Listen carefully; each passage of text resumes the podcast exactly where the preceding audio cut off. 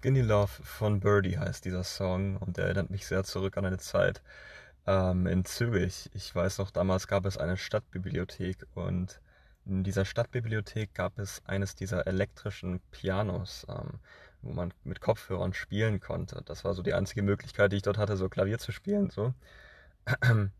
Und den, hab, den Song habe ich auf diesem Klavier dort gelernt, auf diesem ähm, sehr kleinen Keyboard in diesem Nebenraum von der Musikabteilung, ähm, wo man immer davor fragen musste, ob man davor, ob man dort rein kann. Dort war alles sehr still und leer.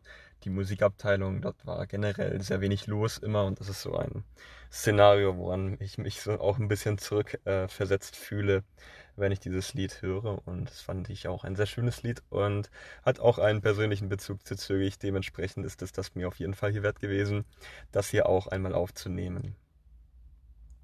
Und dazu zur Überleitung zum Einsatz, von dem ich heute berichten möchte. Ähm, der liegt auch jetzt, ich würde einfach mal tippen, circa zwei Jahre zurück.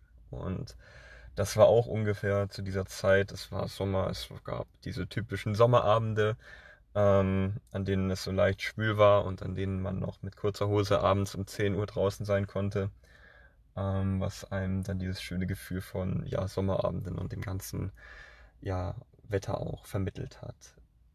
Und da gab es dann eben eine, ich glaube, das war freitags oder samstags, eine dieser, dieser typischen Schichten, eine dieser typischen Nachtschichten. Ähm, Habe ich ja bereits schon einmal hier, ich glaube, erwähnt. Freitags und samstags ähm, hat man, oder hatte ich auf jeden Fall oft so das Bild im Kopf von Tagen, an denen viel los ist, von, beziehungsweise von Nächten, gerade freitags und samstags in der Nachtschicht, gab es viele ähm, Einsätze, die dann zum Beispiel mit Alkoholintoxikation zu tun hatten, mit Schlägereien oder mit Stürzen, mit Dingen, mit Erlebnissen, mit Dingen, die in der Öffentlichkeit passiert sind letzten Endes. Und dementsprechend war es eben nichts Ungewöhnliches, beziehungsweise der Einsatz, ähm, den ich, über den es heute gehen soll, der hat auch ähm, mit einem ähnlichen Szenario zu tun. Auf jeden Fall war es dann eben eine dieser typischen Nachtschichten. Das Gute am Rettungsdienst ist ja, man kann ja dann auch zur Arbeit kommen, ohne sich Gedanken zu machen, was man auf der Arbeit anziehen will. Da ist es eben auch legitim, wenn man dann zum Beispiel, ja, sei es in Jogginghose oder in bequemen Klamotten, wie man manchmal auch ihr zu Hause rumläuft, zur Arbeit erscheint. Es ist ja nicht schlimm, denn letzten Endes, man trägt sowieso diese typisch weiß-rote Uniform. Beim Deutschen Roten Kreuz gab es immer diese, beziehungsweise gibt es diese Rotkreuzjacken, ähm, diese typischen roten Jacken, die so, so dieses regenfeste und auch feuerfeste ähm, Material ähm, besitzen und ähm, des Weiteren besteht die Uniform auch aus dieser einen speziellen Stoffhose, die weiß ist und dann unten so Silberstreifen unten an den Beinen ähm, führt und ähm, und bei dieser Hose, da gibt es auch verschiedene Hosentaschen. Da gibt es dann zum Beispiel die rechte Hosentasche, das war bei mir immer so die für die sauberen Handschuhe, ähm, gefolgt von der linken Hosentasche. Also es gab auf jeden Fall mehrere ähm, Taschen, also die natürlich normale Hosentaschen und dann gab es noch weiter drunter dann noch jeweils ähm, zwei ähm, Taschen. Also das war schon eine komplexere Hose, eine dieser typischen Arbeitshosen, wie sie vielleicht auch Handwerker oder ähnliches anhaben. Zumindest was die Anzahl der Taschen angeht. Und dazu kommt dann noch der Gürtel, dieser schwarze Stoffgürtel mit silberner Metallschnalle vorne dran. Das ist immer ein bisschen unhandlich, das aufzubekommen. Geht dann aber meistens doch dann irgendwie. Und an diesem Gürtel, da hängen viele Kollegen auch gerne diverse Utensilien das heißt, da hängt dann zum Beispiel neben dem Diensttelefon, was, äh, was normal ist, was auch so eine klunke Hülle hat, was so eine schwere, lastende Hülle hat, ähm, die so aus Plastik ist und so, so, so, ein dumpfes Geräusch macht, wenn die auf den Boden aufschlägt, wenn man das aus Versehen fallen lässt oder ähnliches passiert. Ähm, auf jeden Fall diese kann man dann auch an eine spezielle Halterung machen, die man an seinem Gürtel trägt und es ist auf jeden Fall sehr robust und wie so viele andere Dinge auch im Rettungsdienst steht die Funktionalität im Vordergrund. Das ist etwas, was so gut wie jeder Kollege bei sich hat, genauso wie den Kohlenstoffdioxidmelder. Das ist so ein gelber Melder, der ja auch manchmal etwas penetrant piepst, der eine sehr hohe Tonlage hat. Diese hohe Tonlage führt dann auch gerne mal dazu, dass man ja probiert und gewillt ist, das äh, Gerät auszuschalten. Dann geht es allerdings nicht aus. Ein Szenario, das äh, immer und wieder, immer wieder vorkommt. Und wenn das dann nicht ausgeht, dann ist das sehr lästig, gerade wenn man dann vorne zum Beispiel auf der Fahrt irgendwo hin ist und ähm, in der Stelle wird dann das manchmal auch einfach ins Handschuhfach getan, damit es einfach nicht zu laut ist vorne. Denn die Dinger gehen wirklich schwer aus und das ist eine Alltagsbeobachtung, die ich auch einfach mal festhalten möchte. Die Kohlenstoffdioxidmelder, die angehen aus Versehen. Das ähm, ist ein absoluter Rettungsdienst. Äh, alltägliche Beschreibung. Genauso wie zum Beispiel diese Handschuhe, von denen ich gerade eben auch geredet habe. Dieses mattblaue Plastik, ähm, Nylon, Plastikmaterial. Ähm, ähm, das, ja, das hat dann auch so, so einen klebrigen, ähm, so einen klebrigen Nebeneffekt nach einer gewissen Zeit. Und ähm, das liegt eben daran, wenn man die lange anhat, gerade im Sommer, dann schwitzen die Hände und das ist dann auch alles ein bisschen unschön. Aber auf jeden Fall ist es dann immer ein sehr, sehr angenehmer Moment. Ein Moment, den man auch so gut wie jede Schicht eigentlich hat. Ähm, wenn man diese Handschuhe dann ausziehen kann, übereinander auf links drehen kann, daraus so einen kleinen Handschuhball formen kann und den entweder auf einen Mülleimer zielen kann oder auf seine Kollegen oder in die linke Hosentasche stecken kann, dann ist das schon was sehr, eine sehr gute Sache. Auf jeden Fall sind diese Handschuhe auch eine, das, damit hat man so jeden Tag damit zu tun.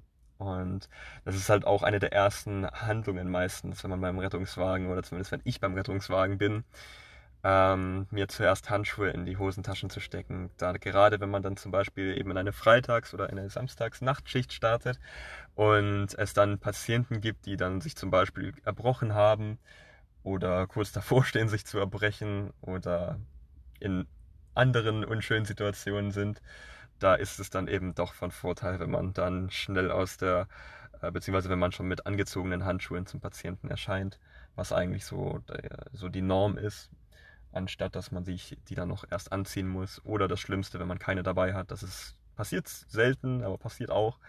Ähm, mir zumindest. Ähm, da gibt es aber meistens dann auch den Kollegen, der hat ja auch Handschuhe dabei. Ja, also Thema Ersatzhandschuhe, eigentlich ist es immer so gang und gäbe, zwei oder drei Paar in der Hosentasche zu haben. Bei mir ist das immer die rechte untere Hosentasche. Ja. Und ähm, des Weiteren gibt es dann auch Kollegen, wie ich ja schon angesprochen hatte, die dann auch sehr, sehr viel an ihrem Gut äh, mit sich führen, wo es dann auch sehr praktische, also teils sehr praktische, teils ja Gadgets gibt, die man jetzt haben kann, nicht unbedingt haben muss. Da gibt es zum Beispiel die Taschenlampe. Die Taschenlampe ist auch ein typisches Alltagsutensil. Dann gibt es zum Beispiel auch Kollegen, die holen sich dann eine extra leuchtstarke und größere Taschenlampe. Und das ist gerade nachts auch wirklich von Vorteil, wenn man die am Gurt hat. Äh, beziehungsweise wir hatten, beziehungsweise beide meiner Kollegen hatten immer auch eine eigene Taschenlampe dabei mit großer Strahlkraft. Und gerade wenn man dann zum Beispiel irgendwo Treppen runterläuft und äh, wenn das dann nachts ist zum Beispiel und dann mit man mit Tragestuhl Patienten eine Treppe runtertragen muss, dann ist das sehr von Vorteil, eine Taschenlampe bei sich zu tragen. Dementsprechend ist das auch so ein kleines Alltagsgerät. Und um das Ganze jetzt mal dann auch in eine Richtung zu lenken, wo wir dann auch mal zum Einsatz kommen, was äh, denn da los war, was denn da geschehen ist, was denn da passiert ist, dass ich, wovon ich hier heute erzählen möchte, bringen wir das Ganze doch mal wieder zurück zu dem Punkt, wo wir eigentlich gestartet sind. Und zwar, das war, als ich hingelaufen bin zur Hauptrettungswache. Es war kurz vor 10, beziehungsweise wahrscheinlich irgendwas, ich weiß es auch nicht mehr genau, ist ja auch schon etwas her, aber es war auf jeden Fall kurz vor Schichtbeginn, bin ich ähm, hingelaufen und ähm, es war nicht allzu lange her. Es war vielleicht, es war ungefähr genau eine Woche her. Also wirklich nicht lange. Da war ich mit just meinen beiden festen Kollegen, mit denen ich auch, ähm, auch immer gefahren bin. Äh, da, war, da haben wir Pause bekommen. Und wenn man Pause hat, dann fährt man immer irgendwo hin und holt sich was zu essen oder isst auf der Wache etwas. Dieses Mal waren wir bei Subway und, ähm, und wir waren bei einem Subway, der liegt in der Nähe von der Königstraße. Der liegt in einer Parallelstraße von der Königstraße, ähm, zwischen Königstraße und Hauptstädter Straße. Ähm, fällt mir gerade der Name nicht von ein, aber auf jeden Fall ist es ein Subway, der auch im Ausgehviertel liegt. Ein Subway, der, der dort liegt, wo eben ja nachts auch noch um 3 Uhr morgens rumgekrölt wird oder wo gerade dann eben am Wochenende viel los ist, wo Menschen durch die Gegend äh, laufen und Gelächter immer wieder im Hintergrund zu hören ist und eben all diese Sachen, wie, wie sie eine Großstadt charakterisieren, stattfinden. Ähm, Und bei diesem Subway, da waren wir und haben uns davor was zu essen geholt. Und da haben wir, sind wir einem Mitarbeiter begegnet, äh, beziehungsweise ein Mitarbeiter hat uns abkassiert. Und es war eine, es war ein typisches ja, Gespräch, aber eine Anekdote, beziehungsweise es gab da etwas, weswegen wir dann noch irgendwie zwei Sätze mehr geredet haben, was dann auch im Nachhinein ja dann auch im Hinterkopf bleiben sollte, beziehungsweise das hat auch einen Grund, weswegen das jetzt auch bis heute noch bei hier auch immer noch präsent ist. Ähm, es war ein junger Mitarbeiter, der war um die 20, ähm, beziehungsweise er war 20 und ich war damals auch 20, auf jeden Fall, ja. das ist nur so am Rande. Und das sollte dann auch noch eine Erinnerung sein, die dann auch noch bleiben sollte, vor allem mit dem Bezug, was dann auch noch jetzt kommen sollte. Also das heißt, ich bin dann eben entlang gelaufen, ähm, bei der Neckarstraße in, in, die Wache rein und wie man das dann eben so immer macht, hat also zuerst dann die Klamotten unten geholt im, im Erdgeschoss und dann hochgelaufen zum PC-Terminal, schauen, mit wem fährt man, auf welchem Auto fährt man, wer ist Vorbesatzung. Das sind so typische Dinge, die man dann eben macht und dann zieht man sich an begegnet der Schicht und begegnet seinen Kollegen, das ist dann auch immer cool. Und ähm, dann stellt man sich dann meistens unten hin in dieses exklusive Rauchereck oder trifft dann dort eben die Vorbesatzung noch, redet, gab es Ding, besondere Dinge. Eine typische Frage ist zum Beispiel auch, ja, gab es besondere Einsätze, gab es oder was, wie viel seid ihr heute gefahren und was seid ihr heute gefahren? Und in der Regel ist dann nicht allzu viel, aber manchmal gibt es dann eben doch die Einsätze, von denen man dann länger erzählt oder ja, und das sind so die Alltagsszenarien, wie, wie sie einem täglich begegnen auf der, zumindest bei der Hauptrettungswache in, beim DRK in Stuttgart. Und ja, danach meldet man sich an im Funk, wie schon auch öfters erzählt, man checkt zuerst das Fahrzeug, wozu dann eben ähm, einmal in diesen Handschuhkarton greifen, der links neben der dumpf ertönenden Schiebetür ist ähm, hinten im Rettungswagen und zieht sich ein paar Handschuhe raus, tut sie dann in seine rechte Hosentasche und dann wartet man eben ab, was denn nun so passiert. Und so war das auch an, an diesem Tag. Und gefolgt davon, weiß ich nicht mehr genau, welche Einsätze, mit welchen Einsätzen wir da gestartet sind. Auf jeden Fall waren das auch, ja, normale Einsätze dahergehend, dass ich mich bis heute auch nicht mehr daran erinnern kann, ob das irgendwas Besonderes war. Der Großteil der Einsätze sind ja auch unspektakuläre Einsätze, das muss man ja auch immer wieder erwähnen. Und der Großteil der Einsätze ist nicht das Reanimieren oder das ähm, Sehen von Leichen und Herzinfarkte, Schlaganfälle. Das gibt es natürlich auch, auch immer wieder. Ähm, allerdings ist die Alltagsarbeit dann doch eine ja, meistens darauf reduzierte, ähm, dass man ja wenig fährt, dass man wenig spektakuläre große Einsätze hat. Allerdings, wenn es die dann gibt, diese Einsätze, dann sind sie dann eben doch von größerer Tragweite manchmal. Und so kam es eben dann auch, dass wir eben dann auch hier waren. Ich ähm, bei Anfang, bei Schichtbeginn, habe ich mit, ähm, mit unserem Notfallsanitäter Azubi, wir waren immer ein festes Dreierteam, auf unserem zugeteilten Auto. Das war der 183.9. Und ähm, wenn man im Rettungsdienst fährt, dann gibt es immer den Rettungssanitäter und den Notfallsanitäter. Manchmal sind es auch nur zwei Notfallsanitäter. Auf jeden Fall, ähm, ich als Rettungssanitäter habe eigentlich die Aufgabe des Fahrens. Also das heißt, ich wäre dann quasi Fahrer ähm, und der Notfallsanitäter ist dann eben anleitend und ähm, er macht dann eben, ja, er sagt dann zum Beispiel, was machen wir jetzt für Maßnahmen, irgendwie einen Zugang oder holen wir den Notarzt dazu, machen wir dies, machen wir das, fahren wir jetzt so schnell wie möglich ins Krankenhaus, fahren wir mit Blaulicht zum Beispiel auch ins Krankenhaus. Das sind alles so Entscheidungen, die auf den verantwortungstragenden ähm, Notfallsanitäter zurückfallen. Also er ist halt entscheidungsverantwortlich. Dementsprechend ist die eigentliche Einteilung, dass der Rettungssanitäter fährt und der Notfallsanitäter beifährt und ich dem Notfallsanitäter zuarbeite. Und wenn man dann eben einen festen Partner hat, dann ist es so, dann, beziehungsweise ja, dann ist es natürlich dann auch irgendwann entspannter. Also ich bin mit meinem festen Partner, den ich sehr zu schätzen äh, wusste mit der Zeit. Das war wirklich echt ein cooler, fester Partner, wo ich echt Glück mit hatte. Ich konnte richtig viel mitnehmen und viel lernen von ihm auch. Ähm, und wir haben es immer so gehandhabt, dass wir es dann auch uns immer abgewechselt haben. Also das heißt, an einem Tag fahre ich, am anderen Tag fährt er. Und somit äh, konnte man sich damit immer ganz gut abwechseln. Dadurch, dass wir einen dritten, eine dritte Person, einen Notfallsanitäter Azubi mit an Bord hatten, ähm, kam es dann eben dazu, ja, er muss eigentlich immer hinten sitzen. Und hinten zu sitzen im Rettungswagen ist, ähm, ja, da ist es vorne schon schöner, sagen wir es mal so. Das hängt damit zusammen, ähm, gerade wenn es dann zum Beispiel, ja, wenn man dann hinten mitfährt, dann schaukelt alles und generell ertönt oder man hört dann immer so die Gurte klappern, dieses Klappern, wenn man in die Kurven geht und man sieht ja nicht genau, wohin fährt man jetzt zum Beispiel.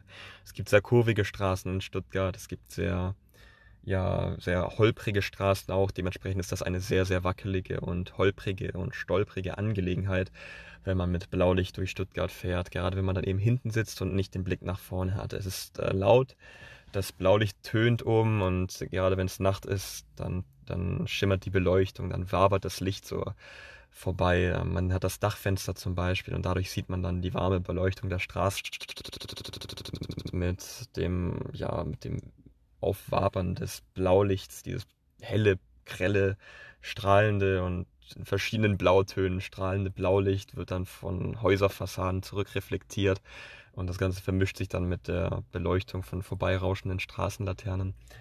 Und das ist so die Beleuchtung, die man dann vor allem durch das Dachfenster mitbekommt, durch das Seitenfenster. Gibt es auch einen kleinen Spalt, durch das auch Licht reinkommt, aber es ist hauptsächlich das Dachfenster, das eigentlich so die, die Beleuchtung bestimmt und es ist dunkel hinten drin. Man sieht nur vorne ähm, durch dieses kleine Aufschiebefenster dann noch ungefähr, wo es hingehen könnte. Ähm, und das andere, was man sieht, ist die Handbewegung seines vorderen Kollegen, der am Funkhörer sitzt. Das bekommt man mit, wenn man angefunkt wird, wenn, ähm, wenn der Kollege ins Funkgerät redet. Das sieht man dann. Und oftmals muss man dann nach vorne schreien, um zu fragen, was los ist, da es aufgrund des, Blau, äh, aufgrund des Martin Horns sehr laut ist und sehr schlecht zu kommunizieren.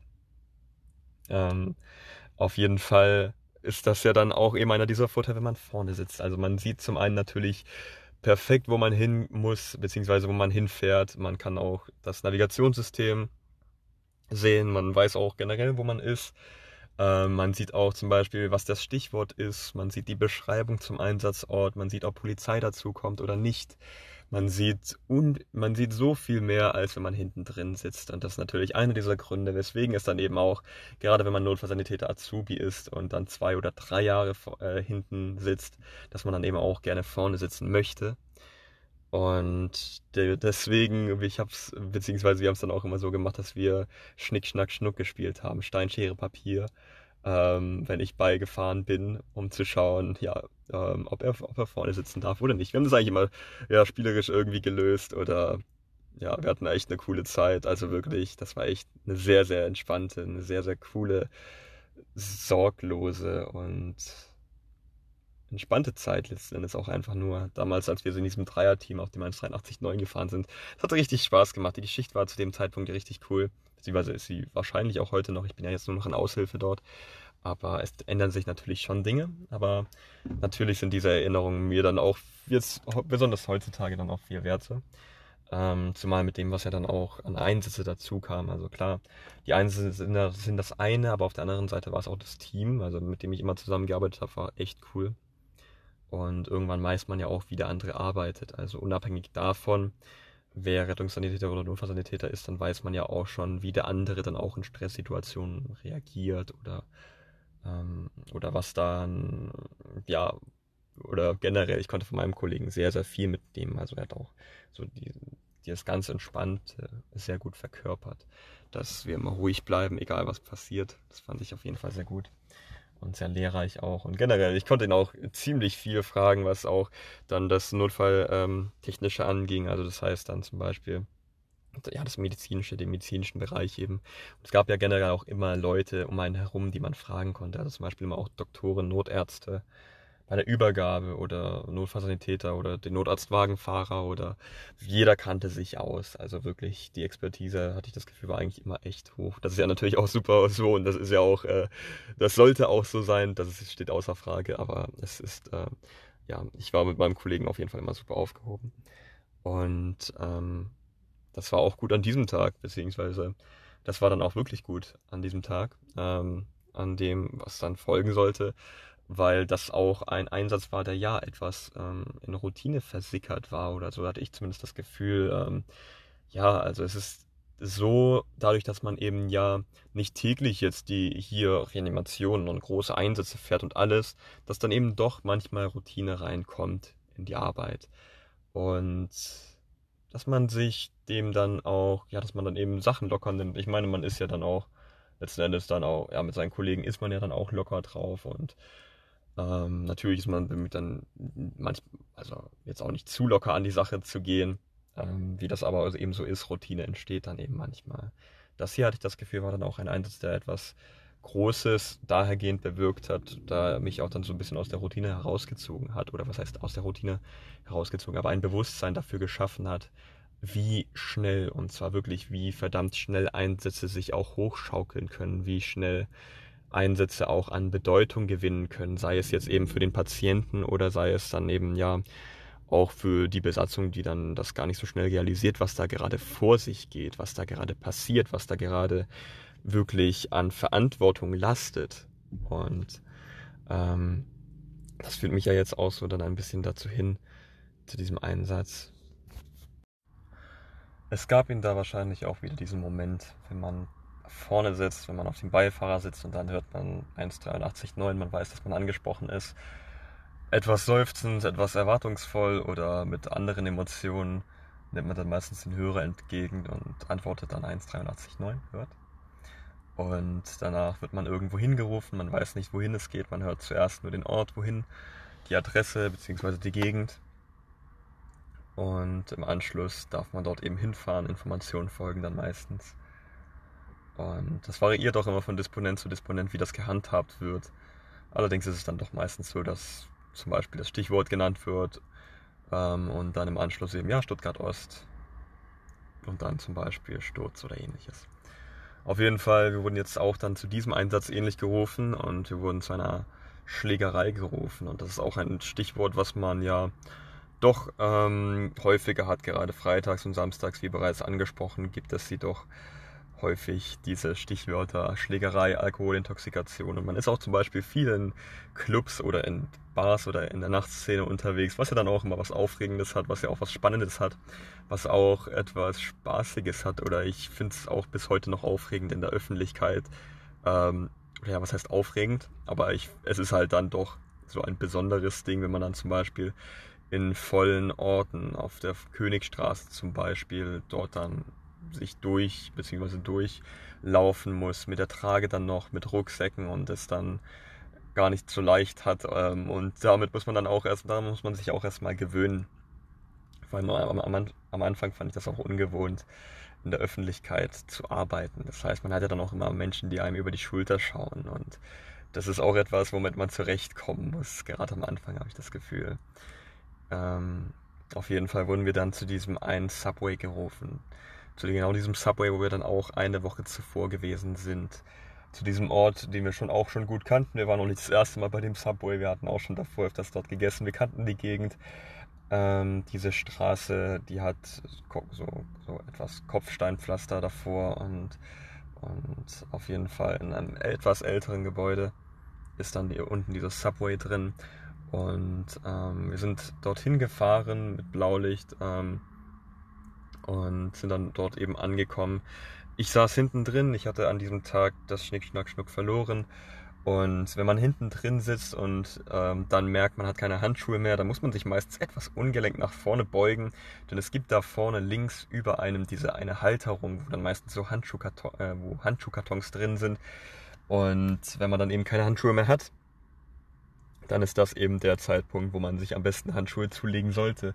Gerade wenn es dann zum Beispiel zu Dingen wie Schlägerei geht oder Alkoholintoxikation, dann ähm, ist das auf jeden Fall von Vorteil. Es gibt generell wenig Dinge, auf die man sich vorbereiten kann, wenn man hinten drin sitzt, außer eben zu überlegen, was nehmen wir jetzt mit und schon mal Handschuhe anzuziehen. Und man zieht dann die Handschuhe an und hofft dass man dann gleich da ist. Man weiß es ja auch nie ganz genau, wann man da jetzt da ist. Ob man den Patienten sieht, ob man eine einweisende Person sieht oder ob man generell irgendein Zeichen bekommt oder ob schon klar ist, dass es bei diesem und diesem Haus Manchmal kommt man sich auch so ein bisschen vor wie ein Lieferdienst oder ähnliches, wenn man dann unten da an Klingelschildern klingelt und ja, der Rettungsdienst, hallo, und dann in Stock hoch muss und dann kommt man da in Wohnungen und in Gegenden und in Häuser und in Räume, die man sehr wahrscheinlich sonst nie sehen würde. Man dringt ja auch immer in eine große Privatsphäre ein. Das ist ja auch so ein Ding vom Rettungsdienst. Man sieht ja auch, wie Menschen leben. Das fand ich immer sehr spannend daran. Oder das ist die eine Seite und auf der anderen Seite gibt es dann eben dieses ja öffentliche, was, wovon ich ja auch schon zuvor geredet haben, habe. Und das war jetzt auch eben in diesem Fall so. Ähm, es war auch direkt auf der Straße. Es war auf diesem, auf diesem kühlen Gehweg. Ähm, als wir angekommen sind, es war generell warm draußen, aber wir sind angekommen und genau davor war dann auch schon der Patient. Es war jetzt wirklich eine entspannte, eine lockere Atmosphäre. Ähm, wie gesagt, es war ein Abend, an dem ja alles wie immer schien, beziehungsweise an dem ja es war ein Einsatz, wie man ihn schon vielleicht dreimal zuvor gehabt hatte in dieser und an der Nachtschicht davor. Ähm, dementsprechend ja, kehrt ja auch dann Routine ein. In jedem Fall war es dann eben so, ich bin ausgestiegen, mein Kollege ist ausgestiegen und ich hatte Handschuhe an, habe das EKG rausgenommen, wir, waren ohne, wir wurden ohne Notarzt hingerufen zur Schlägerei. Ähm, und dann packt man seinen Koffer, das heißt, es sind dann diese metallisch-silbernen und sehr funktionellen Rettungsdienstkoffer, der eine für die Beatmung, der andere für den Kreislauf. Und die packt man dann eben auch, gerade wenn man hinten ist, bietet sich das ja dann an und äh, die nimmt man dann mit hin zum Einsatzort. Und wenn man dann ankommt beim Einsatzort, beim Patienten, wie es ja dann hier der Fall ist, da habe ich mir eigentlich immer dieselben Worte zurechtgelegt. Ähm, die lauten bei mir tatsächlich immer, ja, schönen guten Tag, mein Name ist Schulz vom Deutschen Roten Kreuz, das ist mein Kollege Fischer und das ist mein Kollege Müller. Wie kann ich Ihnen helfen, beziehungsweise was fehlt Ihnen? Oder was ist los? Wie geht's Ihnen? Ja, ähm, das ist tatsächlich die, der Standardsatz schlechthin, glaube ich, bei mir. Das also erstmal dieses, ja, Schulz mein Name und hier Kollege sonst was und was los, was ist los. Das ist ähm, an dieser auch dieser typischen Alltagsdinger. Ähm, Auf jeden Fall war das hier auch so. Ähm, ich glaube, äh, der Kollege Notfallsanitäter Azubi hat, ähm, äh, hat die Anamnese gemacht Beziehungsweise auf jeden Fall war er direkt beim Patienten. Und was ich noch weiß, ist, dass er auch direkt den Patienten immobilisiert hat. Immobilisieren heißt im Endeffekt nur einfach probieren, dass der Patient sich nicht mehr großartig bewegt. Also das heißt, falls er Verletzungen hat von einem Sturz, von sonst was auch immer, dass er sich dann eben ja durch unnötige Bewegungen keine weiteren Verletzungen zuzieht. Und dann sind wir dann eben dahin gegangen. Ähm, wie gesagt, er hatte sofort den Kopf genommen und eben so festgehalten, dass er sich nicht mehr weiter, nicht mehr großartig weiter bewegen kann. Standardsitze fielen. Es war auch etwas Überraschung dort. Überraschung dadurch zustande kommend, dass man sich eben ja sah und dann ah realisiert hat, ah du bist das oder beziehungsweise man erkannte sich so vom Sehen her von letzter Woche noch und das war auch spürbar in der Situation, dass da etwas ah okay so ja okay in der Luft lag. In jedem Fall war das so dann einer diese Momente. Und ähm, am Anfang schien auch, also er war ansprechbar, es war alles soweit normal. Beziehungsweise es schien alles soweit normal und ähm, und er, er, hatte wirklich, es gibt ja dieses, auch dieses Momentum, dass er dann manchmal auch so existent ist, wenn man dann eintritt in einen bestimmten Raum, in dem der Patient dann ist und man sieht schon direkt, um wen es sich handelt. Also man sieht, ohne zu fragen, wer der Patient ist, dass es ihm, man sieht dieser Person an, dass es ihr ihm oder ihr sehr, sehr schlecht geht. Und es ist dieses Gefühl von, oh Scheiße da, dieses Gefühl von, von, das hier könnte sich zu einem sehr großen Einsatz entwickeln oder das hier ist bereits ein sehr großer Einsatz. Das ist dann, wenn zum Beispiel, wenn man den Patienten dann am Boden liegend vorfindet, wenn diese Blässe zu Gesicht steht, wenn dieses Graue, wenn dieses Versteinerte, wenn dieses Pupperne oder Puppenmäßige dann ähm, dann vorhanden ist oder auch dieses Dreieck in, an der Stirn oder ähnliches dann, beziehungsweise es gibt einfach schon diese Momentaufnahme, wo man, oder diesen Ersteindruck, bei dem man schon sagen kann, okay, das hier ist jetzt ernst. Und dann gibt es diese anderen Situationen, wo man sieht, okay, das hier ist jetzt natürlich auch ernst, aber das hier ist, ähm, ja, das ist soweit unter Kontrolle. Also das ist jetzt dann doch ein anderer Maßstab als das erste. Und ähm, also das heißt, es gibt dieses eine sehr beunruhigende, beziehungsweise dieses eine, okay, man kommt zur Bewusstlosigkeit zum Beispiel und findet dann auch wirklich eine Bewusstlosigkeit oder einen Kreislaufstillstand vor. Oder dieses andere. Und dieses andere ist ja das, was man meistens hat. Es ist ja nicht so, dass man immer rausfährt und dann immer direkt zur, zur Kinderreanimation fährt und zu großen Einsätzen und der Held schlechthin ist und sonst was. Das ist ja nicht der Alltag. Beziehungsweise das ist ja auch nicht, also das ist selten der Fall, sagen wir es so. Natürlich. Ähm, natürlich gibt es diese Einsätze. Ähm, natürlich geht es auch äh, viel um Geschichten, die man sich erzählt, beziehungsweise viel, viele Einsätze erlebt man ja auch immer nur selber so und erzählt dadurch dann sehr viel und ähm, auf jeden Fall, ja, gibt es dann eben diese Einsätze, wo eigentlich alles wie Routine scheint. Das hier war dann eben auch so einer, der sich dann eben sehr hochgeschaukelt hat. Ich glaube, dieses Wort hochschaukeln trifft es dann mit der Zeit dann doch am besten. Dieses, dieses, dass, ähm, dass dann am Anfang sehr wenig zu vernehmen war, dass am Ende dann doch andere Ausmaße, andere Dimensionen für den Patienten auch angenommen hatte wie es keiner erwartet hat. So. Und das ist auch etwas, was dann sehr prägend, was dann auch sehr einprägend war, woran man sich dann doch erinnert, woran ich mich jetzt auch bis heute noch erinnere, woran ich mich jetzt deswegen auch immer noch jetzt erinnere, ähm, das soll kommen. Beziehungsweise davon möchte ich jetzt dann ja auch jetzt ähm, dann so etwas erzählen, denn wir sind dort angekommen und haben gefragt, ja, ähm, ja, wie geht es, was ist denn passiert? Und die Polizei war auch schon eingetroffen. Es gab da diesen einen Kollegen mit Pferdeschwanz, den, an den ich mich schon, also mit, ähm, mit, ja, auf jeden Fall diesen einen Kollegen, man kennt sich ja irgendwann auch vom Sehen her. Man sieht Polizisten gegenüber von sich und weiß ihnen zuzuordnen, mehr oder weniger, okay, das ist doch der oder der, der war schon bei dem Einsatz dabei. Ähm, auf jeden Fall gab es da diesen, ähm, diesen Kollegen, der war dann auch bei einem, na gut, der war erst später, aber gut, ähm, auf jeden Fall, wir waren bei zwei großen Einsätzen. Ähm, groß dadurch, dass es sich eben um, ja, das eine war eine Reanimation ähm, durch einen Sturz aus dem Hochhaus, aber das ist Thema einer anderen Folge. Ähm, und das ähm, und diesen Einsatz hier heute, um den es heute gehen soll. Ähm, und da waren wir eben zwei zeitgleich, ja, so vor Ort, beziehungsweise ja, auf jeden Fall die Polizei war eben auch schon dort, was ich eigentlich sagen möchte. Die, ähm, das war ja eben auch schon absehbar, stand auch, glaube ich, schon von Anfang an irgendwie dabei in den Bemerkungen. Polizei kommt auch, handelt sich um eine Schlägerei, unklare Lage vor Ort, schaut mal. Und ähm, es schien sich so zugetragen zu haben, der Subway-Mitarbeiter ähm, bei dem wir zuvor auch eine Woche eingekauft haben, beziehungsweise ja, ähm, er schien in eine Art Schlägerei verwickelt gewesen zu sein, was in der Situation noch alles unklar war. Aber wie es dann letzten Endes sich auch herausstellte, schien es äh, so gewesen zu sein, dass jemand seinen Kollegen beleidigt hatte und er rausgegangen ist und sich dann sich Dinge hochgeschaukelt hatten. Ich weiß ja auch nicht genau wie. Ich, ich kann das, beziehungsweise das wurde uns ja dann auch nur so von der Polizei dann eben zusammengetragen mit allen möglichen Dingen und man weiß es ja letzten Endes dann auch nie endgültig, aber dass, ähm, dass er probiert hat, beziehungsweise dass, ja, dass die beiden sich dann eben schlagen wollten und er einen Kopfstoß verpassen wollte und dabei dann ja unglücklich auf den Boden aufgekommen ist. Womit sich das Ganze eigentlich so zusammenfassen lässt, was in der Situation sehr unnötig erschien, was jetzt auch irgendwie merkwürdig erschien, keine Ahnung, aber auf jeden Fall, das sollte Ausmaße annehmen. Das ist das, was ich hier zum Ausdruck bringen will. Denn ähm, wie wir da eben dort angekommen waren, schien alles am Anfang sehr normal, sehr jetzt nicht dramaturgisch, also, also nicht dramatisch. Es war einfach nur wirklich, er lag dort und alles war dann eben normal. Dementsprechend geht man auch an die Sache ran. Das heißt, man hat dann zum Beispiel seine Schemen, man hat sehr viele Schemen im Rettungsdienst.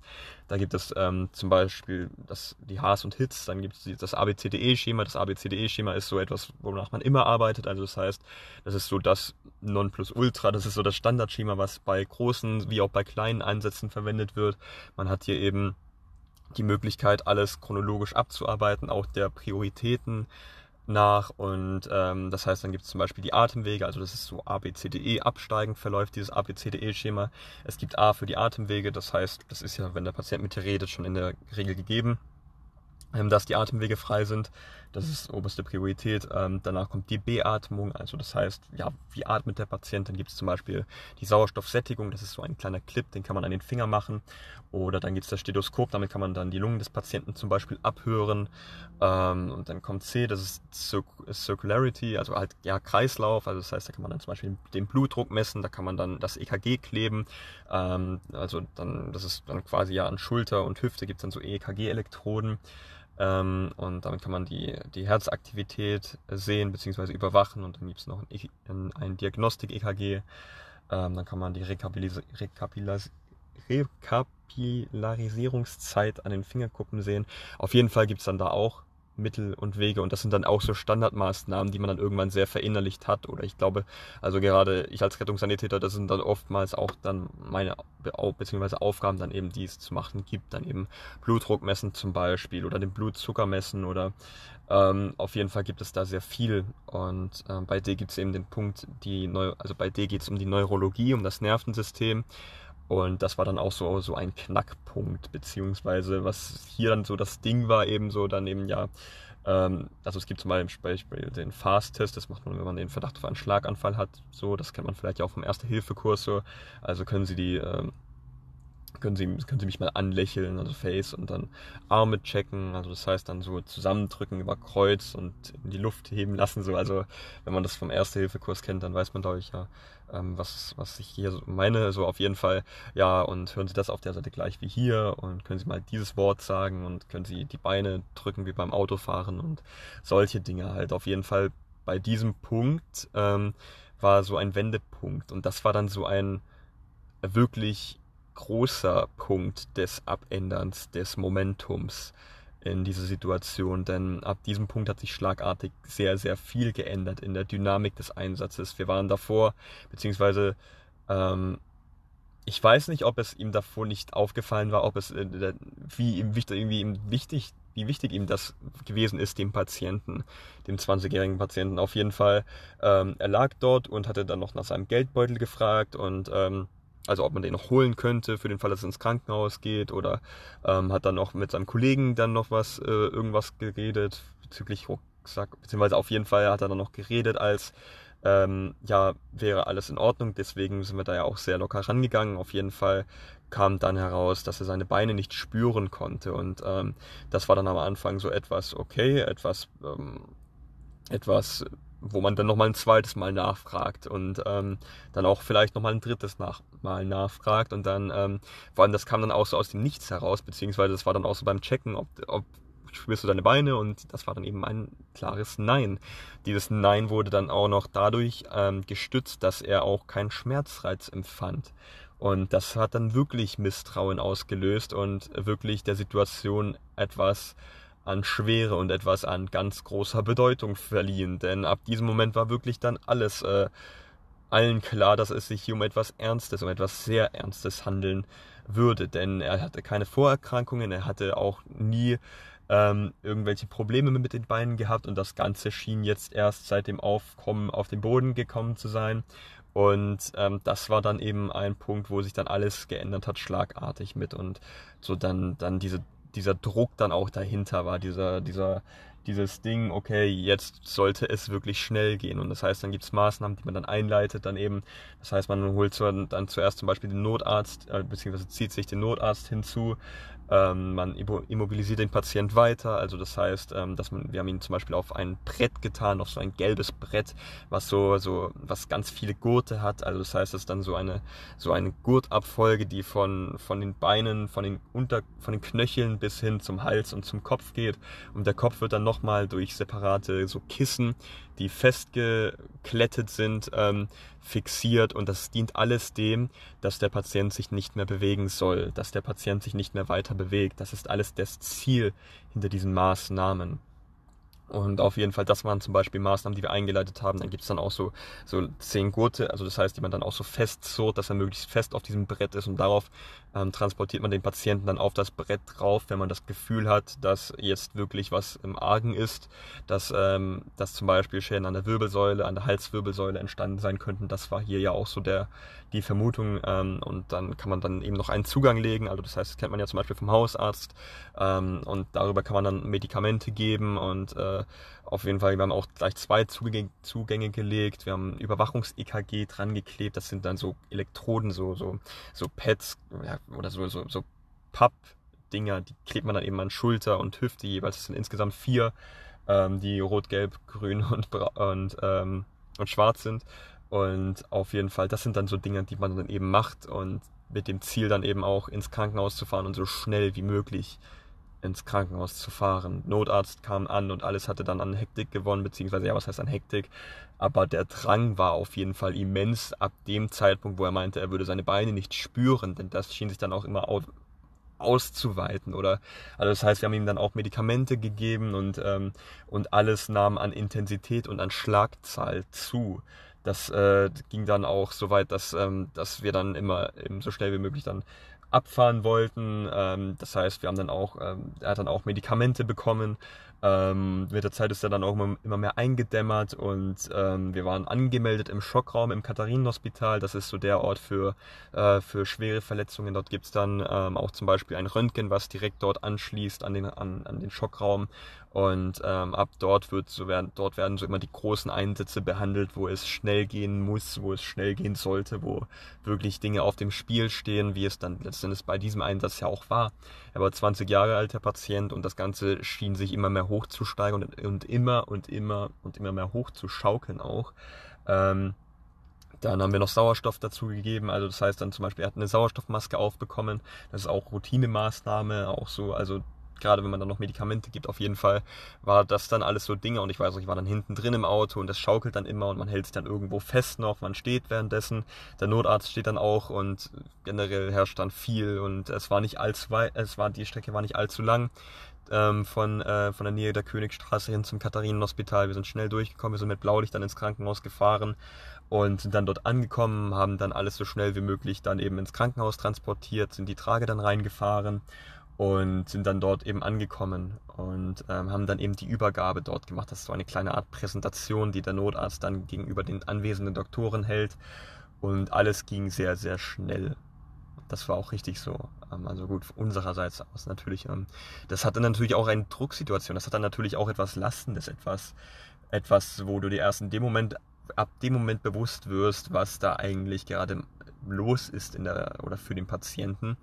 Und das hat sich dann immer noch weiter raufgesteigert und wir haben ihn dann dort übergeben und im Krankenhaus wurde er noch reanimiert und das ähm, hatte sich extrem hochgesteigert und hochgeschaukelt, was an was anfangs gar nicht denkbar war. Und das Ganze war auch in einer derart kurzen Zeit, dass man sich dann dachte, so als man dann eben den abgegeben hatte und dann eben auf die Ergebnisse, ähm, beziehungsweise als man dann eben dann vom Krankenhaus wartete, dachte man sich dann auch so, ach krass, das war es dann wirklich, dieses Denken, krass, okay, das ging jetzt wirklich, wirklich schnell und unerwartet. Das war eindrücklich und das war bedeutend und das war einprägend und das war, ähm, hat Eindruck hinterlassen dann auch für Einsätze, die noch folgen sollten.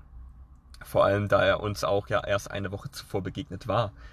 Und da das Ganze aus vollkommener Gesundheit resultierte und da das Ganze auch so unnötig erschien, also in dieser Härte und der, und das Ganze, wir haben dann auch noch nachgefragt und am Ende war er querschnittsgelähmt. Und das war, also nochmal, er war querschnittsgelähmt aufgrund dieses Einsatzes. Und das war dann doch sehr, sehr eindrücklich oder sehr krass einfach nur im Nachhinein. Und auch bis heute noch, ähm, ja, also es gab dann doch so diese Einsätze, die dann auch gezeigt haben, wie schnell Dinge passieren und wie schnell Unfälle passieren und wie schnell sich Dinge aus dem Nichts entwickeln können, die eine sehr, sehr große Bedeutung haben und wie schnell das Ganze letzten Endes gehen kann. Das klingt sehr abgedroschen, auch dieses Satz, aber, aber es ist ja letzten Endes so, dass, dass das Ganze sehr, sehr schnell auch vorbei sein kann. Ähm, das fand ich sehr eindrücklich. Ich glaube, es war vor allem dann auch dieses, dass wir uns erst eine Woche zuvor gesehen hatten und dann auch noch im Bewusstsein davon waren, dass wir uns da so eine Woche davor gesehen hatten, was ja auch irgendwie ein Zufall war der dann auch im Gedächtnis geblieben ist. Und ähm, ich denke auch, ähm, das sind ja dann auch so ähm, Dinge, an die man dann schon öfter zurückdenkt, gerade wenn man dann auch so an, der, an die größeren Einsätze zurückdenkt, vor allem, dass er dann auch reanimiert worden ist im Krankenhaus. Das gibt es ja auch sehr oft im Rettungsdienst tatsächlich auch, dass man dann auch Patienten zum Krankenhaus hinbringt und dort dann erst sich Dinge verschlimmern oder dann noch Nachblutungen kommen oder dass sie sich ähm, das müssen ja auch nicht mal zwingend Reanimationen sein, aber es können ja auch Herzinfarkte oder Schlaganfälle noch folgen und ähm, das sieht man ja auch alles meistens nicht. Auch wenn man dann zum Beispiel draußen reanimiert und ähm, wenn man dann den Patienten ins Krankenhaus bringt und ihn mit einem Rhythmus dann wieder ins Krankenhaus bringen konnte, dann äh, erfährt man ja auch nicht direkt immer, was, was mit aus dem Patienten geworden ist. Ähm, das heißt, dahergehend war es dann schon so, dass man ähm, nicht immer ja wusste, was jetzt da noch passiert ist mit Patient, mit diesem Patienten und mit jenem Patienten, da man ja auch eine hohe Anzahl hat an Patienten, die, ähm, die ja, die, bei denen das Ganze so denkbar ist. Oder ich, es gab ja auch so viele andere Schlägereien, die wir davor auch ähm, ja, ins Krankenhaus transportiert haben, wo natürlich, gut, da war es dann davor eben nicht so, dass, äh, dass er seine Beine nicht spüren konnte, beziehungsweise dass das Ganze dann schon in dem Ausmaß ersichtlich war. Dennoch, ähm, ich denke, dieser Einsatz war sehr ja, einpräglich. Ähm, und an dem Abend war dann auf jeden Fall auch erstmal so dieses, okay, krass, ähm, Ding da. Vor allem, das war ja auch in der Nachtschicht, das war ja irgendwann um 3 Uhr morgens. Dementsprechend, ähm, ja, waren wir dann dort und gerade nachts ist es dann im Rettungsdienst auch so, dass man dann noch viel, gerade dann nachts auch ja rumsitzt oder sich Zeit lässt, beziehungsweise wenn weniger los ist, dann hat man ja auch die Zeit wenn eben doch mehr los ist, dann gibt es aber auch so diesen Moment, wenn man danach direkt weiter muss. Also das heißt, wenn man dann zum Beispiel Einsätze hat und danach, ähm, wenn man dann gerade im Krankenhaus ist und den Patienten übergibt, also das heißt, wenn man dann eben ja Übergabe macht, ein Übergabeprotokoll noch schreibt, also es gibt so ein iPad und ähm, früher war das dann noch so ein Papierprotokoll, so auf jeden Fall auf diesem iPad so, da hat man dann immer so lauter Stichpunkte, die man dann abarbeitet, so einen kleinen Fließtext, den man dann beschreibt, wo man die Symptome beschreibt, wo man die Werte, die Vitalparameter, also alles Mögliche beschreibt, so wie es dem Patienten geht, was passiert ist, was vorgefallen ist. Ähm, und das sind dann eben so, ja, so, so die Dinge, die man eigentlich immer zu erledigen hat. Ähm, und manchmal, wenn man dann eben dabei noch am Ausfüllen ist, dann hat man schon den nächsten Einsatz so. Und ähm, gerade wenn das dann auch größere Einsätze sind, also keine Ahnung, dann Stichwort Bewusstlosigkeit oder oder ähnlich groß klingende Stichwörter, dann ist man dann natürlich auch etwas im Zeitdruck, da man das ja dennoch abarbeiten muss und das ist ja dann auch etwas der Zwiespalt. Ähm, ja, manchmal kann man dann die Leitstelle, beziehungsweise wenn das dann wirklich nicht anders geht, wenn man dann zum Beispiel noch putzen muss, was auch absolute Alltagsarbeit Nummer eins im Rettungsdienst ist, dann lässt sich das halt manchmal nicht verhindern, dass das jetzt noch fünf Minuten dauert, denn anders geht es ja letzten Endes auch nicht. Ähm, es ist ja auch so ein Ding, man kann ja auch immer nur einen Patienten auf einmal abarbeiten und das ist es, mehr nicht. Klar, die Anzahl an Einsätzen oder ähm, die Anzahl, die an Einsätzen immer folgt, diese, die Fülle an einem, an einem Arbeitstag, die kann variieren.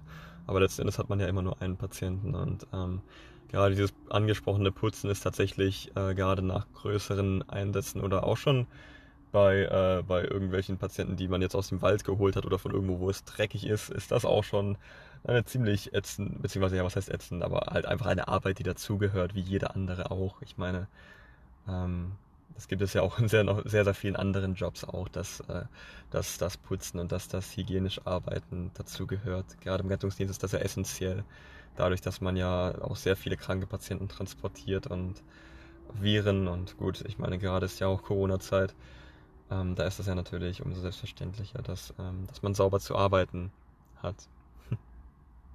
ja, diese Geschichte ist jetzt dann auch etwas ausgeschwiffen, aber das war dann auch etwas, was ähm, ich mir ja auch überlegt hatte hier als Idee, eventuell Einsätze so mir mehr herauszunehmen, mehr herauszu, ähm, herauszufiltern, beziehungsweise ich habe sehr, sehr viele Einsätze, die dann auch so ähnlich wie dieser dann auch ähm, die ich dann auch ähnlich groß und genau beschreiben möchte und auch so festhalten möchte, wie ich sie gerade noch im Gedächtnis habe, beziehungsweise klar, ich glaube, manche werden mir auch noch sehr, sehr lange, beziehungsweise werde ich auf jeden Fall noch lange ähm, beibehalten, das steht außer Frage. Aber ähm, das war so eine Idee, die ich von mir gehabt habe, dieses Rettungsdienst- und Flugbegleiter-Ding vielleicht auch mal so neu zu strukturieren. Ich meine, das hier steht ja immer noch nach wie vor am Anfang. Deswegen, ähm, das denke ich, ist ja auch vielleicht ein neuer Mittel, äh, beziehungsweise etwas, was ich selber hier auch dran verbessern möchte. Ich meine, ich, ich, ich liebe das ja hier auch das so festzuhalten, so wie ich das ja gerade in meinem Kopf habe für irgendwann für einen Tag mal. Ähm, und wenn ich dann spezifischer auf eins hinausgehe, dann ist das ja vielleicht auch eine Möglichkeit, um mehr Details zu beschreiben. Ich meine, das hat man ja jetzt hier jetzt auch sicher gemerkt, dass ich so die Absicht hatte, jetzt auch mehr spezifischer oder detailreicher zu erzählen. Ich, ich liebe das, so, so, so kleine Alltagsbeobachtungen. Das ist etwas, was ich sehr, sehr ähm, gerne jetzt schon die ganze letzte Zeit über so, so mache oder auch probiere oder auch beschreiben möchte oder ja, ich glaube, diese kleinen Alltagsbeobachtungen sind es ja auch, die sehr, sehr viel ausmachen, so diese Liebe zum Detail und dieses so, ja, gerade was ja jetzt auch die Situation jetzt angeht, so diese ganze Corona-Pandemie. Ähm, also es ist nach wie vor so, dass man jetzt zum Beispiel noch eine Maskenpflicht hat. Das heißt, wenn man jetzt dann zum Beispiel rausgeht, ähm, wenn man dann zum Beispiel jetzt ähm, normal, beziehungsweise was heißt normal, aber jetzt zum Beispiel ins Restaurant gehen will, da gibt es dann auch diese eine Liste, wo man dann zum Beispiel ja seinen Namen eintragen muss ähm, und dazu noch seine Telefonnummer und einige seiner persönlichen Daten und von wann bis wann man dort zum Beispiel ist, ausfüllen muss. Und das sind auch alles so Dinge, die ähm, die so, so normal gerade erscheinen, aber ich glaube, wenn man dann irgendwann mal dran zurückdenkt, dann wird das Ganze schon eine Kuriosität in sich beherbergen. Ähm, das ist schon, schon sehr, äh, ja, lustig. Oder man ist zum Beispiel irgend, ähm, das war jetzt ähm, letztens, äh, ich war, also wenn man, ich war jetzt zum Beispiel letztens in Stuttgart in der Stadt und wenn man dann zum Beispiel in Läden oder irgendwo ist, ähm, dann gibt es auch meistens Sicherheitsmitarbeiter oder auch zum Beispiel an der Uni bei mir, ähm, da gibt es dann auch zum Beispiel Sicherheitsmitarbeiter, die dann auch sagen, ja, bitte 1,5 Meter Abstand halten und verstärktes Personal und größere Polizeipräsenz und gut, das liegt wahrscheinlich auch daran, dass in Stuttgart jetzt auch viel los war die letzte Zeit, aber es ist doch, ähm, in den kleinen Dingen ist es schon spürbar, dass Dinge gerade anders sind. Auch wenn ich das Gefühl habe, dass im Großen und Ganzen Normalität einkehrt, was auch sehr cool ist, was sich auch sehr schön anfühlt. Ähm, aber das sind so die Dinge, die, die ja, die ähm, die so auffallend sind. Gerade das mit der Liste zum Beispiel oder was natürlich ich auch schon hier beschrieben habe, die Masken. Und um da auch mal spezifischer ins Detail zu gehen, ist auch, wenn man zum Beispiel Kopfhörer anhat, also zum Beispiel Kopfhörer mit Kabel. Ähm, und wenn man davor eine Maske anzieht, danach diese Kopfhörer dann drüber steckt und ähm, wenn man dann zum Beispiel aus dem Freien wieder rausgeht und dann zieht man die Maske ab, dann zieht man automatisch seine Kopfhörer raus. ich weiß nicht, wie nachvollziehbar das hier gerade klingt, aber das ist halt wirklich so, dass es halt aufgrund der Bändel an den Ohren, ähm, ja gut, das liegt ja auf der Hand, aber ähm, ja, das ist etwas, was mir tatsächlich schon erschreckend oft passiert ist. Genauso wie die Feststellung bereits, dass äh, beim Drei-Taschen-Check die Maske immer noch dazugehören, beziehungsweise neuerdings dazugehören sollte. Und dass man dann doch immer noch wieder nach Hause zurückgehen muss oder zum Auto zurückgehen muss und dann doch mal die Maske holen muss. Und ähm, sind alles so Dinge, die, ähm, die es ja fest, die ich hier auch gerne festhalten möchte. So. Denn wir haben gerade Mitte Juli und es ist draußen warm, es ist Hochsommer und man läuft in kurzen Hosen rum und es ist ähm, eine sehr coole Zeit. Ich meine, klar, Sommer ist ja auch immer assoziiert mit das Leben bekommt eine Wärme und eine Fülle und neue, tiefere, sattere Farben und und generell kommt da mehr Leben ins Leben. ist das so das Bild oder ist zumindest eines dieser Bilder, die ich vom Sommer im Kopf habe, so was vielleicht zu gewissen Teilen auch stimmt, aber zum anderen Teil wahrscheinlich auch viel ja Gedankenspielerei ist oder vielleicht vermisst man das einfach nur im, im Winter dann manchmal sich rauszusetzen und in der Sonne zu sitzen und Sonne kann ja auch denke ich sehr viel ausmachen. Auf jeden Fall ja. Das war ähm, nur so hier am Rande und ja, ich habe auch das Gefühl, dass gerade in Ländern, in denen viel Sonne herrscht, dann auch die Laune direkt so besser ist, beziehungsweise es gab ähm, für mich eine besondere Rotation. Das war für mich die erste Rotation in ein arabischsprachiges Land und zwar in Oman, beziehungsweise in den Oman. ähm, das war, wenn ich zurückdenke, vor nicht ich glaube vor sieben Monaten oder acht. Auf jeden Fall war das so irgendwo November, Oktober die Gegend, ähm, dass ich das erste Mal, oder ich glaube noch sogar ein bisschen früher, dass ich das erste Mal in ein arabischsprachiges Land gereist bin. Das war dann damals auch zu meiner Zeit als Flugbegleiter, um hier den Übergang zu spannen und um davon als nächstes zu erzählen. Ähm, von Flugbegleiterbeobachtungen oder ja von generell von meiner Perspektive von damals halt. Also ich hatte halt überhaupt keine Ahnung, wie das äh, dort sein würde in Muscat oder Muscat, wie es auf Englisch heißt, in dieser Stadt, die, wenn man auf die Weltkarte schaut, auch ganz abstrakt liegt. Also dass ähm, die Stadt ähm, liegt unterhalb von Saudi-Arabien Ähm, es gibt den Oman, der liegt etwas nördlich und dann gibt es den Jemen, der liegt etwas südlich. Das ist so, so die, so so endet diese, diese Halbinsel auf der Weltkarte. Also ich weiß nicht, wie gut man das gerade nachempfinden kann, aber auf jeden Fall. Ähm, Oman und Jemen liegen unter Saudi-Arabien und das war für mich das erste Mal und auch das, das, ähm, das war für mich, ich wäre dort glaube ich, sehr selten auf andere Art und Weise hingekommen, als wenn ich durch die Swiss. Aber das habe ich ja auch sehr daran gemocht, so dieses einfach sich mal überraschen lassen, wohin man da jetzt fliegt und wohin das geht und wie das dort sein wird. Und ich hatte absolut keine Vorstellung, wie das ähm, werden würde oder was ich zu erwarten hatte. Aber ich war sehr, sehr aufgeregt und habe mich gefreut darauf. Es war, wie auch schon angesprochen, es war so eine kalte Zeit oder so eine Übergangszeit, in der es dann auch so ein bisschen regnerisch ist. Und ähm, gut, ich war damals sowieso sehr, sehr viel auf Reisen, deswegen ähm, ja, aber auf jeden Fall habe ich mich sehr darauf gefreut, zumal auch die Temperaturen sehr warm waren und das sehr einladend war, auf den Wetter, auf die Wetterkarte zu schauen. Und halt, ich fand dieses ähm, auf die Weltkarte zu schauen und zu sehen, dort liegt das, ach krass. Ähm, fand ich schon sehr, sehr eindrücklich, ähm, da ich damit auch überhaupt nicht was zu assoziieren wusste, als wirklich gar nichts. Ähm,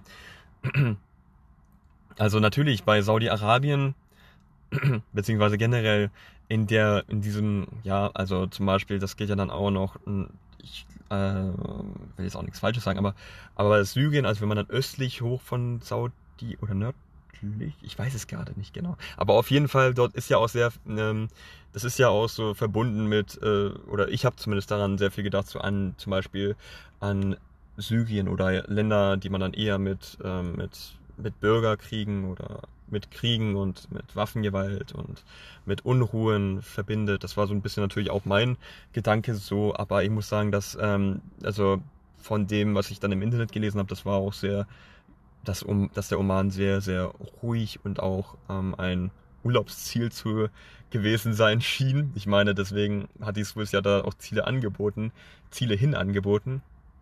Aber ja, auf jeden Fall es gab etwas Besonderes. Also es gibt manchmal diese besonderen Flüge.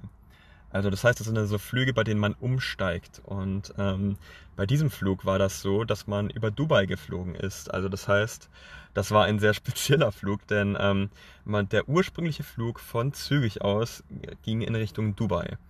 Also das heißt, ähm, man so ging dann auch die Rotation los. Man ist irgendwann mittags dann quasi zum Flughafen gefahren ist dann dort, beziehungsweise ich bin gefahren von meiner WG aus, es waren so 10 Minuten Fahrtweg, es war sehr nah.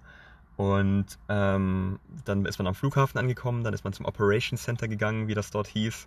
Und ähm, dann checkt man sich eben dort ein. Man hat so ein Badge, mit dem macht man so ungefähr alles bei diesem, wenn es ums, äh, wenn es so, wenn man Flugbegleiter ist. Ähm, denn das ist dann auch Reisepass und äh, also es sind erfüllt auf jeden Fall viele Funktionen, dieser Badge.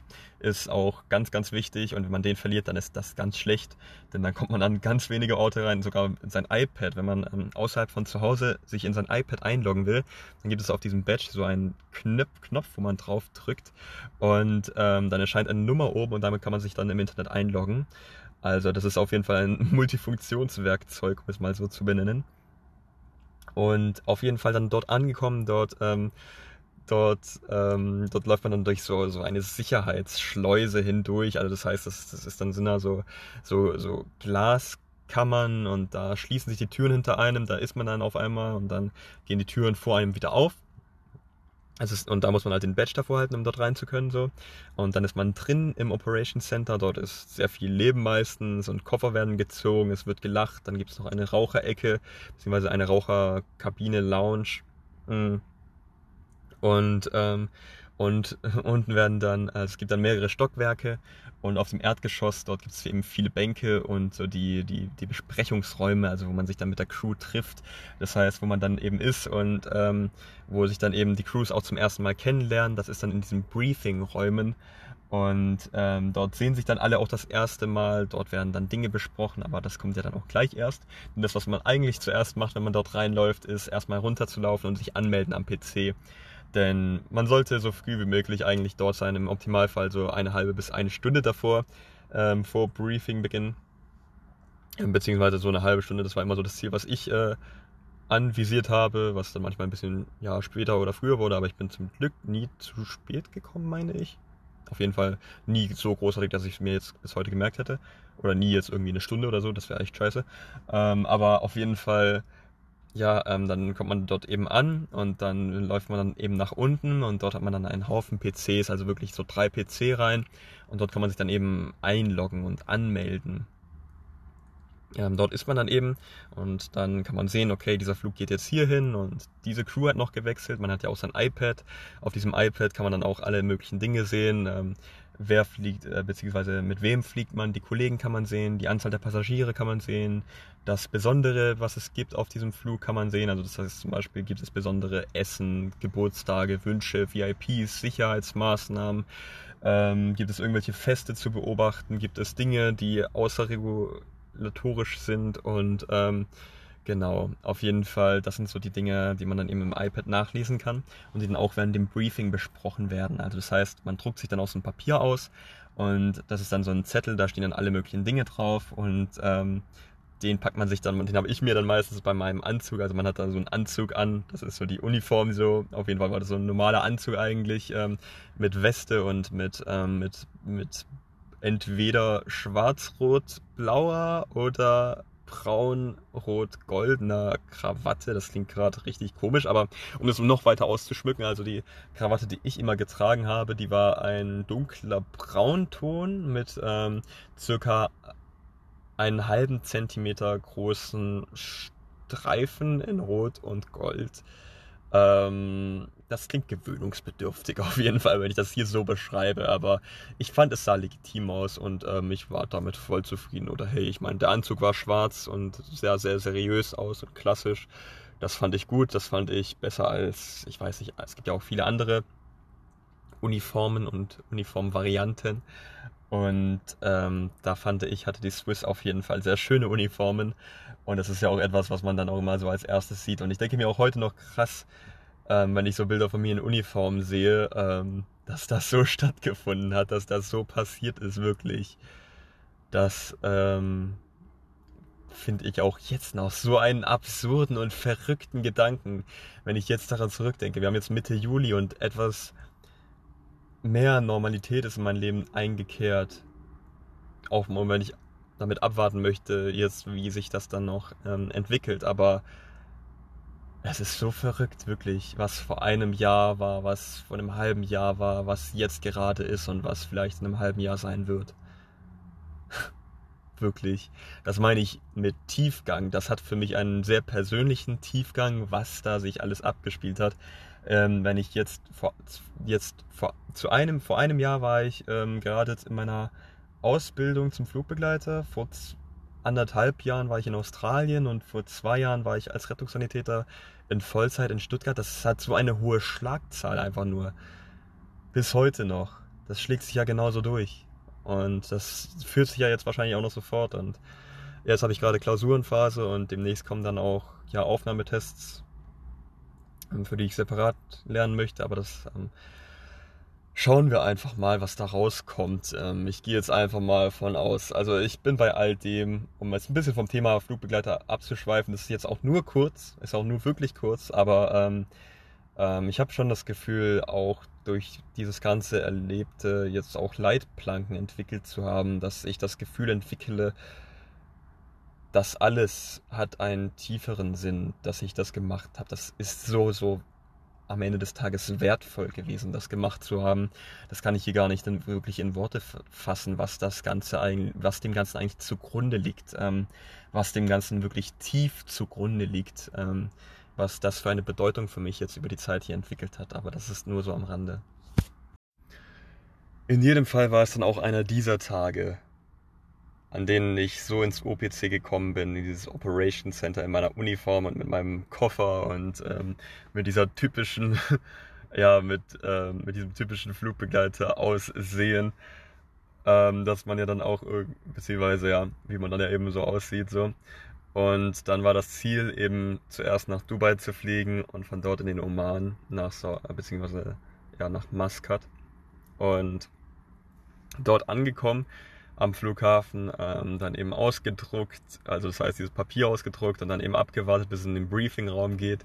Wenn man dann in den Briefingraum geht, dann, ähm, dann läuft man da rein und dann sieht man dann zum ersten Mal, wie, ja, mit wem man da jetzt so die nächsten Tage verbringt, beziehungsweise wer da so anwesend ist und das war schon, ähm, war schon auch immer mit der aufregendste Moment auch schon so, allein zu sehen, mit wem fliegt man denn da jetzt oder wer kommt da. Und ähm, dort lernt man dann zuerst quasi so den Chef kennen, beziehungsweise die Chefin, das ist MC oder ja, so nennt man das Maître de Cabine. Das ist so, ähm, heißt glaube ich bei der, Luft, bei der Lufthansa auch Purser, ja. Und auf jeden Fall, dort lernt man sich dann kennen, bespricht alle möglichen Dinge, wohin geht es und was gibt es zu beachten. Bei diesem Flug war es jetzt so, dass der Flug nach Dubai ging neun Stunden und danach gab es noch eine Stunde Flug nach Maskat, wenn mich nicht alles täuscht, oder zwei. Auf jeden Fall ähm, lief das Ganze dann so ab, dass man als Passagier dann eben sich auch einen Flug nach Maskat buchen konnte. Wenn man den allerdings nahm, dann ähm, wurde man zuerst nach Dubai geflogen und von Dubai dann rüber nach äh, in den Oman eben. Und das ähm, war dann eben so auch an diesem Tag. Und wir hatten da, glaube ich, nicht allzu viele Patienten oder ich weiß nicht mehr gar nicht genau. Aber auf jeden Fall nach Dubai sind wir dann eben normal geflogen. Das heißt, ähm, ja, man war dann eben in diesem Briefingraum und es gab da jetzt keine besonderen Vorkommnisse oder ähnliches. Ähm, was ihm zufolge dann hatte, dass dann kommen eben die Piloten und äh, das sind dann meistens zwei oder drei auf der Langstrecke. Mal äh, sind es dann auch bei, ich glaube, längeren als acht und neun Stunden Flügen sind das dann drei Piloten. Ähm, auf jeden Fall, ja, die erzählen dann, was, äh, ja, was es aus ihrer Sicht Besonderes gibt, ob es äh, Besonderes bezüglich dem Wetter gibt. Das man sagt dann meistens der Co-Pilot immer.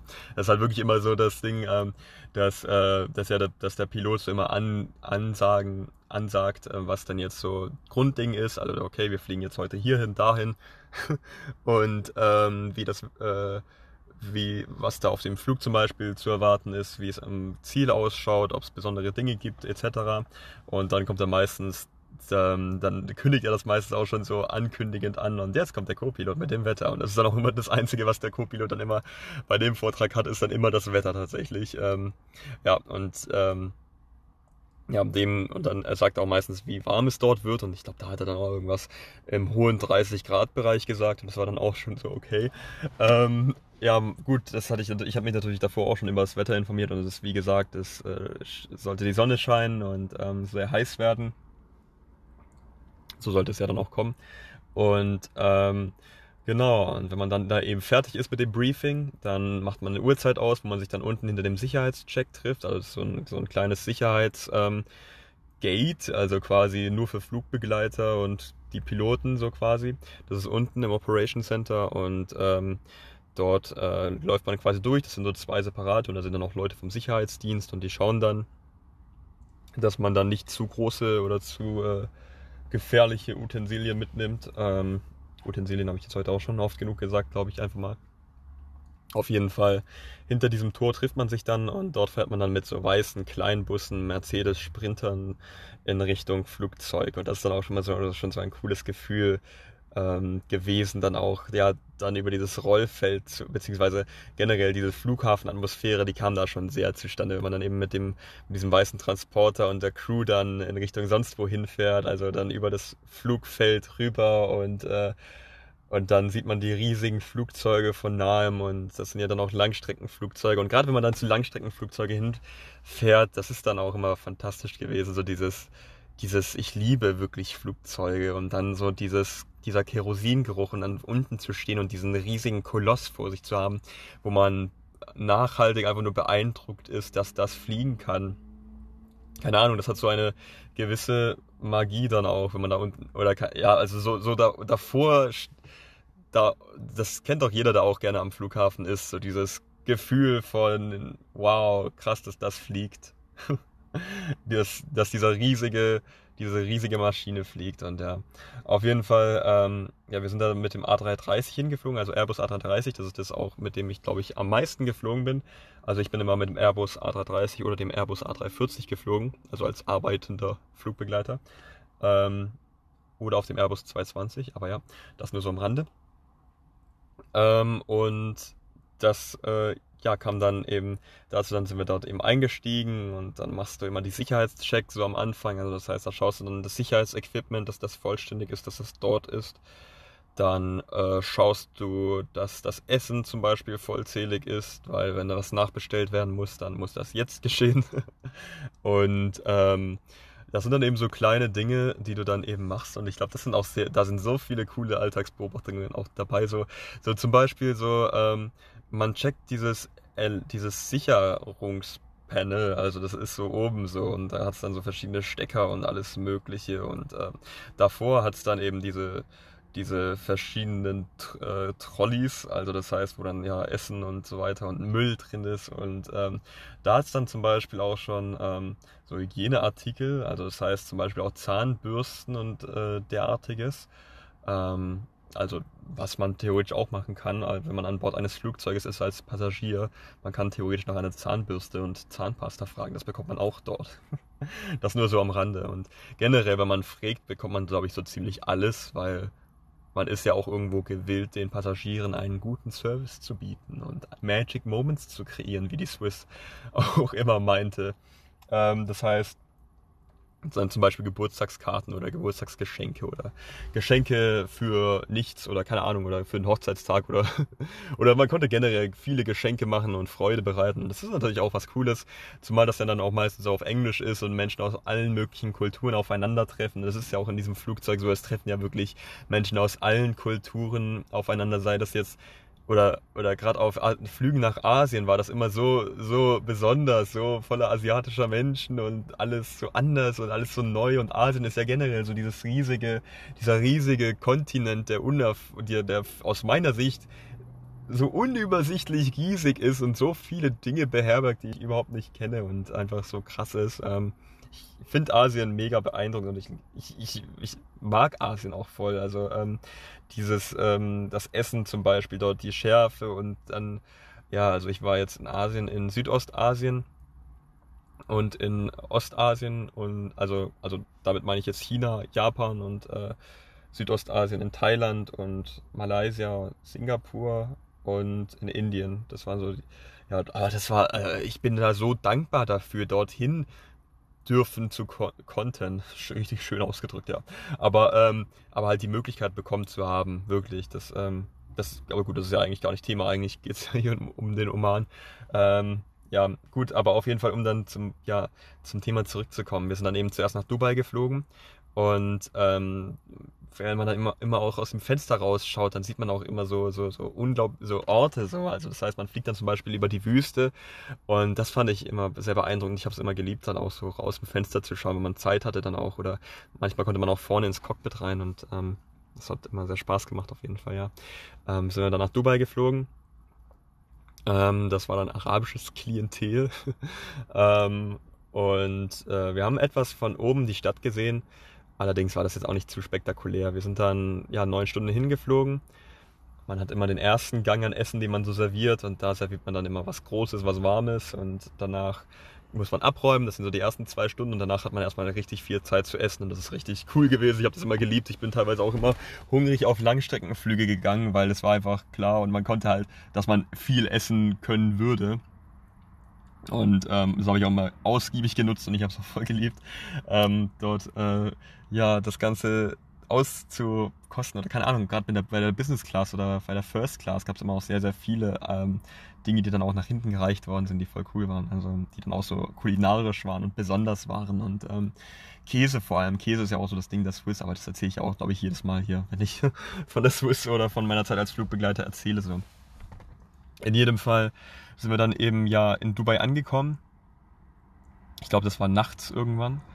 Ähm, oh, ich weiß es nicht mehr genau. Es war ja auch generell so dieses außerhalb von Zeit zu leben, keine Ahnung. Also ich wusste, in den seltensten oder ich, ja, so dieses Jetlag-Ding war da ja sehr präsent. Das ist ja auch irgendwo gut verständlich. Auf jeden Fall ähm, von dort sind wir dann eben, das war dann eben schon kurios. Das hatte ich davor auch noch nicht so oft beziehungsweise gut nie. Ich glaube, das war auch das erste Mal, dass ich einen derartigen Gabelflug hatte so. Denn dann sind in Dubai alle ausgestiegen und ähm, und dann sind nur irgendwie so zehn Passagiere übrig geblieben. Und diese zehn Passagiere sind dann eben in den Oman geflogen, so. Also, es war schon ganz schön komisch, eigentlich, aber es war halt mega entspannt, weil da konnte man auch so die Getränke schon vorbereiten, so, und musste dann nicht den ganzen, das Ganze da mitnehmen, sondern man konnte dann sich dann ein Tablett machen und damit konnte man dann so quasi voll den Privatservice für die betreiben, so. Was cool war.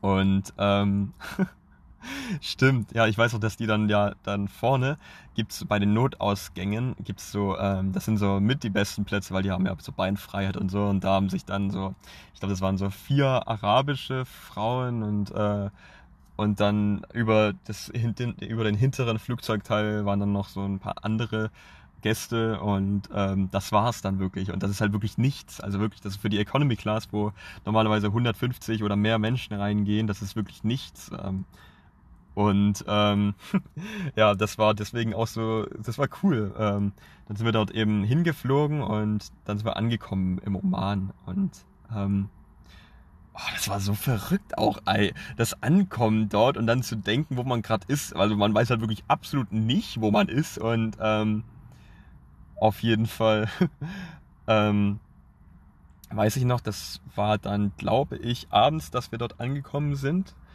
ähm, beziehungsweise es war auf jeden Fall dunkel.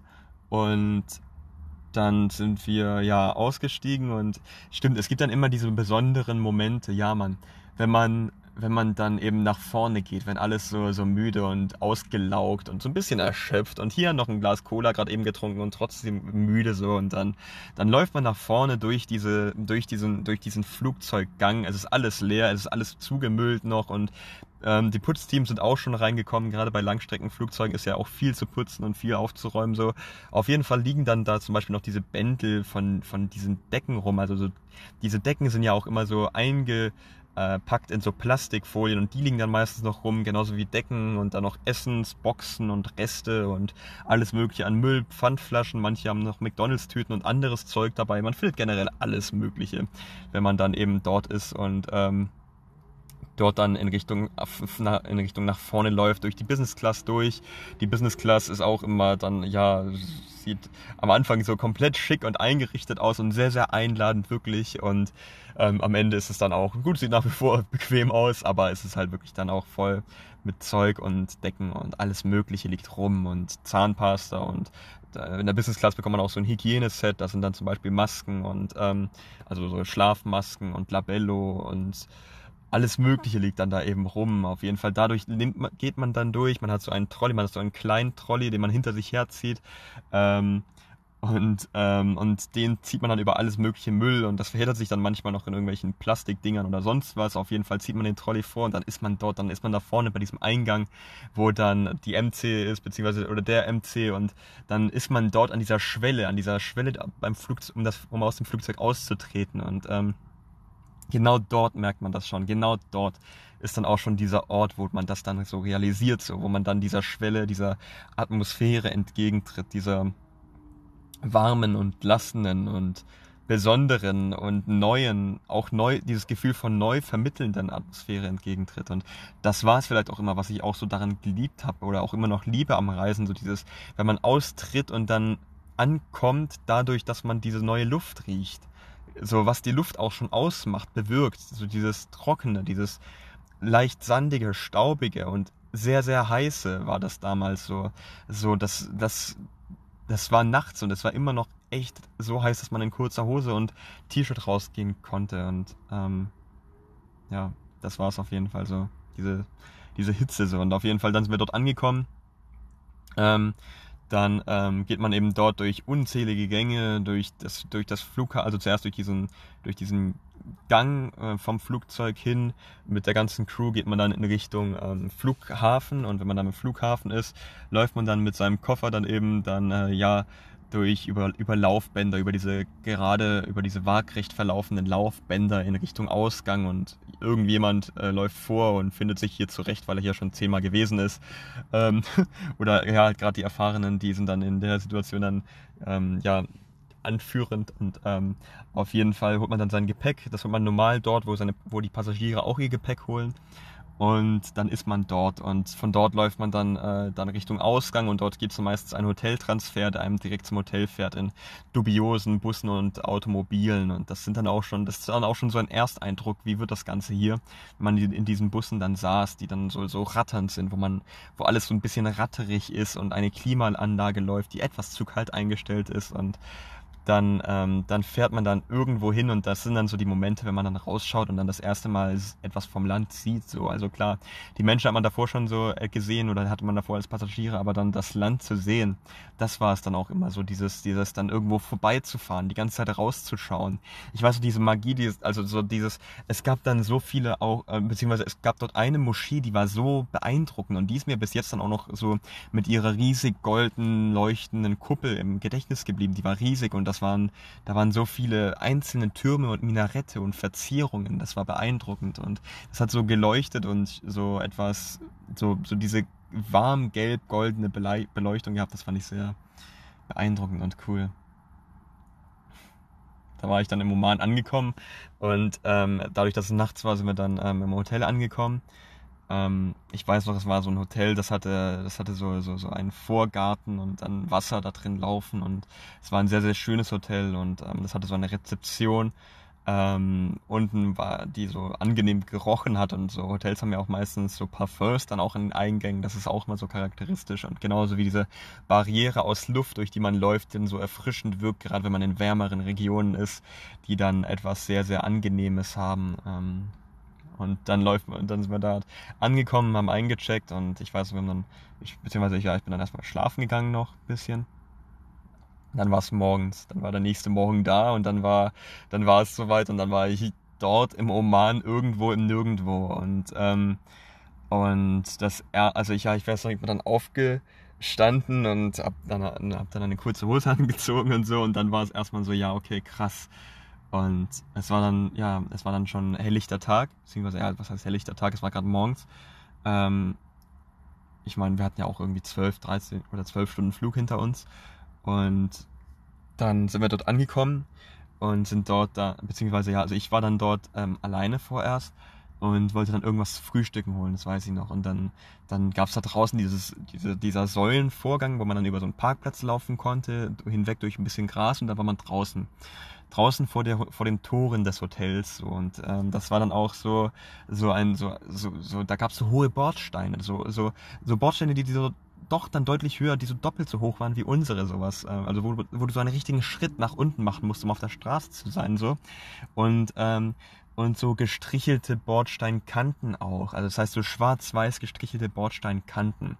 Und das waren so die ersten Eindrücke und überall lag so ein bisschen Sand herum und so. Und ähm, und von dort war es mir erstmal diese stechende Sonne wirklich aufgefallen, beziehungsweise das war so das Erste. Ich bin dort nämlich, ich wollte auf die Gegenseite laufen und die Gegenseite war nicht weit entfernt. Ich musste halt über die Straßen gehen so und das waren sehr große und breite und weite Straßen und da gab es einen Kreisverkehr, der war auch riesig. Auf jeden Fall über diese Straßen gegangen, das war schon eine dermaßen lastende und heiße Hitze, wirklich. Also allein dort entlang gegangen zu sein, das war schon, ähm, schon Highlights genug, beziehungsweise ja. und ähm, dort eben drüber gelaufen. Ähm, ähm, ja, dann, dann gab es dort einen Laden. Ähm, das war so ein, das war so ein, der ist mir so ja aufgefallen, beziehungsweise das war so, das sah so das, was nach, am ehesten nach Frühstück aussah. Und dort gab es dann so, so, ähm, dort, stimmt, da bin ich dann angekommen und da bin ich dann einem begegnet, beziehungsweise einer war vor mir da eigentlich dachte ich, dass er Mitarbeiter war. Ich habe ihn angesprochen und ähm, hi, ähm, kann man hier was bestellen? Und er so, ähm, ja, ich bestelle hier gerade selber. Und er kam aus Indien, wenn mich nicht alles täuscht. Er war Professor, beziehungsweise er war an der Uni Dozent, also er hat unterrichtet. Ähm, an der Uni. Ich war, ich, es war irgendwas Technisches, was er unterrichtet hat. Ich meine ziemlich sicher doch, dass er aus Indien kam. Ja, denn es gab damals auch ähm, ein indisches Restaurant, bei, bei, dem man bestellen konnte. Und es gibt Foreign Flight Attendants, die dann immer bei so Flügen dabei sind. Und auf diesem Flug nach Dubai waren ähm, Flugbegleiter, also Foreign Flight Attendants aus Indien anwesend. Also nicht aus dem Oman, sondern aus Indien. Warum genau, weiß ich jetzt auch nicht. Aber auf jeden Fall waren die dort. Und ähm, Und die haben gemeint, dass es dort so eine Hotline gibt, wo man Indisch bestellen kann. Und das habe ich dann auch irgendwo, warum auch immer, dann auch mit dem Herren verbunden. Ähm, und ich bin mir sogar ziemlich sicher, dass er aus Indien kam. Ist ja letzten Endes auch egal, aber das nur so am Rande. Ähm, und ähm, auf jeden Fall, ich habe dann gefragt, ja, was er bestellt. Und ich glaube, ja, stimmt, er hat dann Tee bestellt. Und ähm, ich habe dann so, ähm, ich habe zwei Dinger bestellt. Das eine war so, das war so etwas, ah, wie hieß das, Laban? Laban hieß das, glaube ich.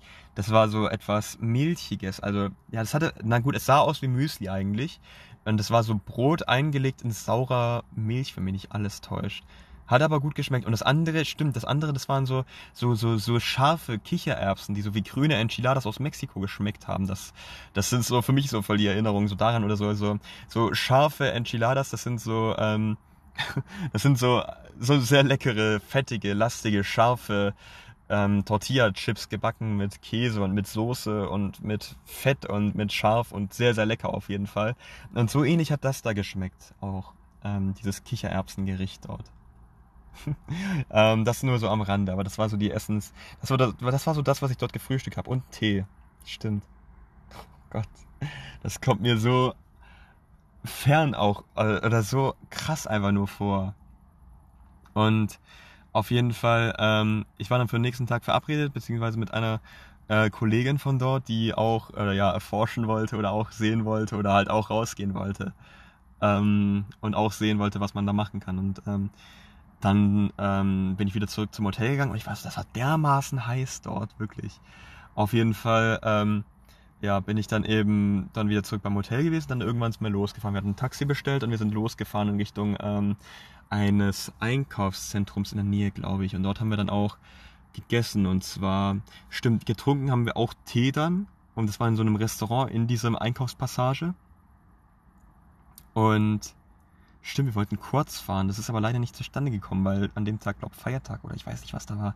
Irgendwas ist da auf jeden Fall, also es ist auf jeden Fall nicht zustande gekommen, dass wir da kurz ähm, fahren gehen konnten. Allerdings, ähm, stattdessen sind wir dann ähm, in, stimmt, wir sind mit, dann mit so einem Taxifahrer gefahren. Ähm, stimmt, ja, ja, ja, auf jeden Fall. Das ist ja wertvoll, auch dass ich das hier so festhalte. So. Ähm, auf jeden Fall fahre ich gleich fort. Denn ähm, wir, sind mit diesem, wir sind mit einem Taxi dann hin zu diesem Einkaufszentrum gefahren, waren dann dort. Und ähm, der hat uns dann auch abgeholt. Also wir waren bei dem Einkaufszentrum, haben was gegessen. Stimmt, ich habe noch Dinger, ähm, ich habe noch Gewürze dann auch noch irgendwo geholt. Auf jeden Fall ähm, sind wir von dort dann ähm, mit dem Taxifahrer gefahren in Richtung Hafen von Maskat. Ähm, das war so ein Hafenviertel und in Richtung einer Moschee, stimmt. Die war auch cool. Ja, wir waren bei so einer, bei so einer äh, großen Moschee, die sehr verziert war, die sehr, die so helle Fliesen hatte und wo alles so hell und äh, strahlend wieder die Sonne reflektierte, so. Und, ähm, das sah wunderschön aus, aus. Das war richtig ein cooler Ort. So. Dort gab es dann auch so Schatten und dort konnte man dann auch so sein. So. Und dann gab es da auch so, so ein kleines Nebendörfchen, also es war so außerhalb, es war so eine knappe Dreiviertelstunde von Maskat entfernt so.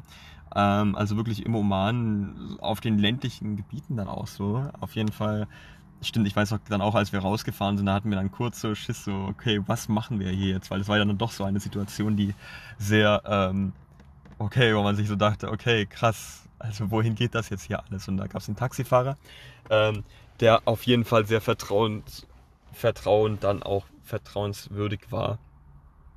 Also im Ernst, er hat uns zuerst dorthin gefahren, ähm, zu, die, zu, dieser Moschee. Dort haben wir dann auch viele Bilder gemacht und dann sind wir von dort in Richtung Hafen gefahren und auf dem Weg sind wir dann auch so Schafen begegnet, die so, also Ziegen waren, das stimmt, Ziegen, keine Schafe. Ähm, und da sind wir auch dann Armut begegnet auch, also oder einfachen Lebensverhältnissen, woran ich dann auch so gedacht habe, so jetzt gerade dann noch. Und dann war beim Hafen, ähm, wo es so Lagunen gab und wo so alles so, so Meer und Salzgeruch in der Luft lag und es war halt richtig sonnig und heiß.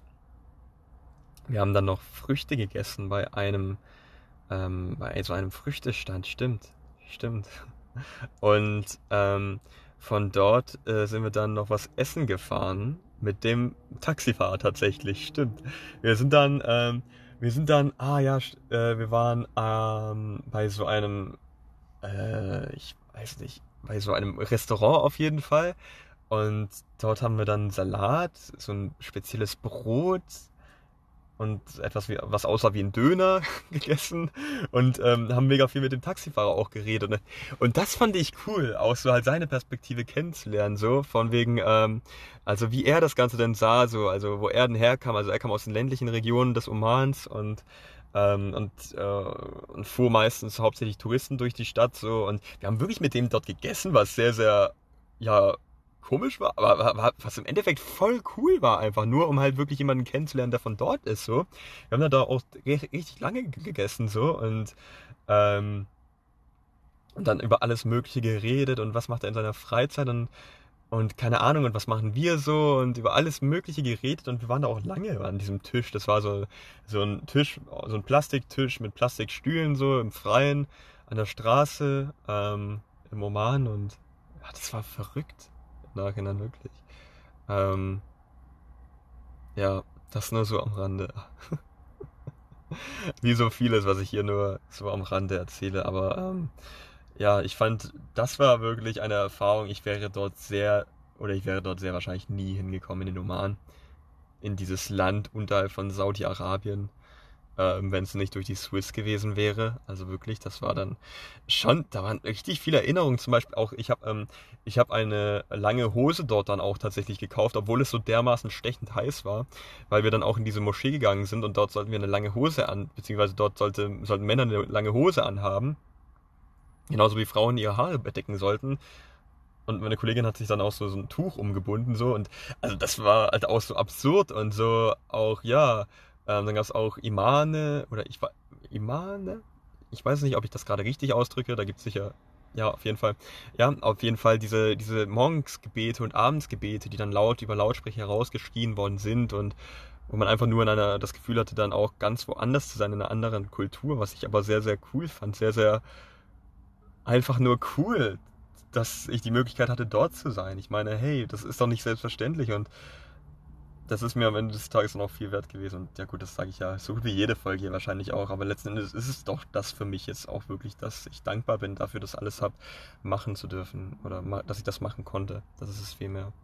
Ich meine, das zieht ja jetzt auch durch die erste Hälfte dieser Folge durch, dass ich ja auch, keine Ahnung, dass ich die Möglichkeit, dass ja auch dann zurück auf den Subway-Mitarbeiter kommend, ähm, dass das ja auch schon ganz schön krass war oder halt, ähm, ich meine, das war ja jetzt auch nicht allzu lange Zeit her, dass ich beim Deutschen Roten Kreuz war und in Hauptzeit dort gearbeitet, also in Vollzeit dort gearbeitet habe und dann diese ganzen Einsätze, die es da gab, die dann auch im Kopf geblieben sind, die ich ja jetzt hier auch so schreibe, äh, also Quatsch schreibe, aber halt über die ich hier halt so rede so. Und das alles hat ja auch daher seinen Ursprung so, dass ich, ähm, dass ich das Ganze hier festhalten möchte, weil ich das Gefühl habe, das Ganze hat wirklich Bedeutung für mich und ähm, das ist es ja letztendlich auch, wie es ist. Und ähm, ja, deswegen so.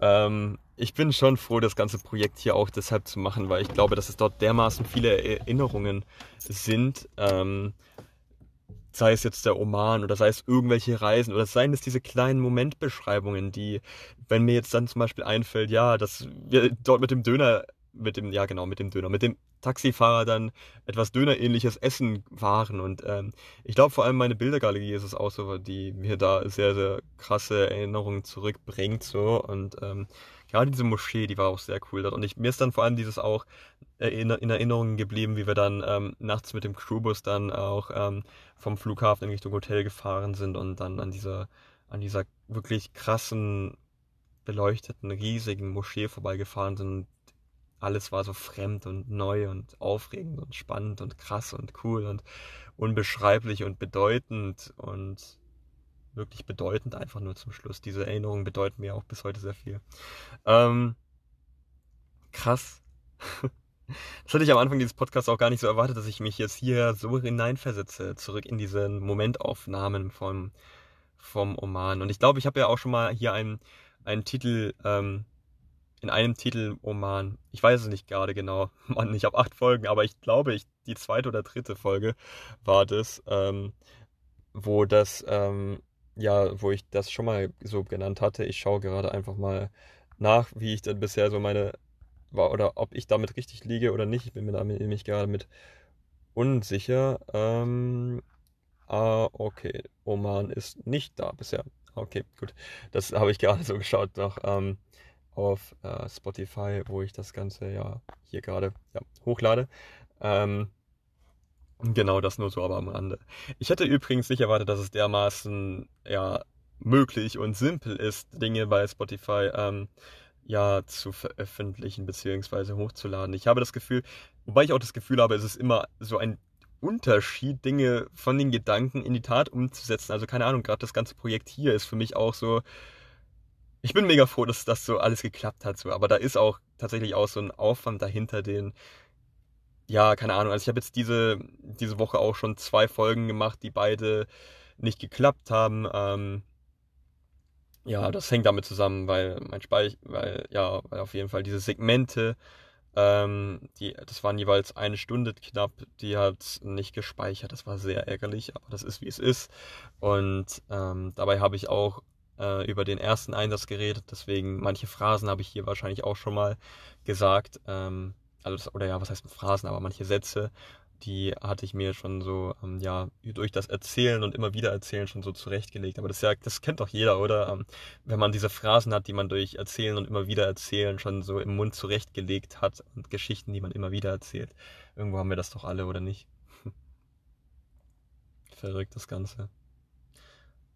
Ich überlege gerade, wie ich den Titel hier nennen soll. Also ich habe ja gerade Oman. Das ist ähm, ja die eine, ähm, das eine der eine Titel, der eine, das eine Titelstück, ähm, das andere Querschnittslähmung. Ich weiß es nicht. Ich möchte ja auch einen Titel, der das Ganze repräsentiert für mich, wie ich das empfunden habe.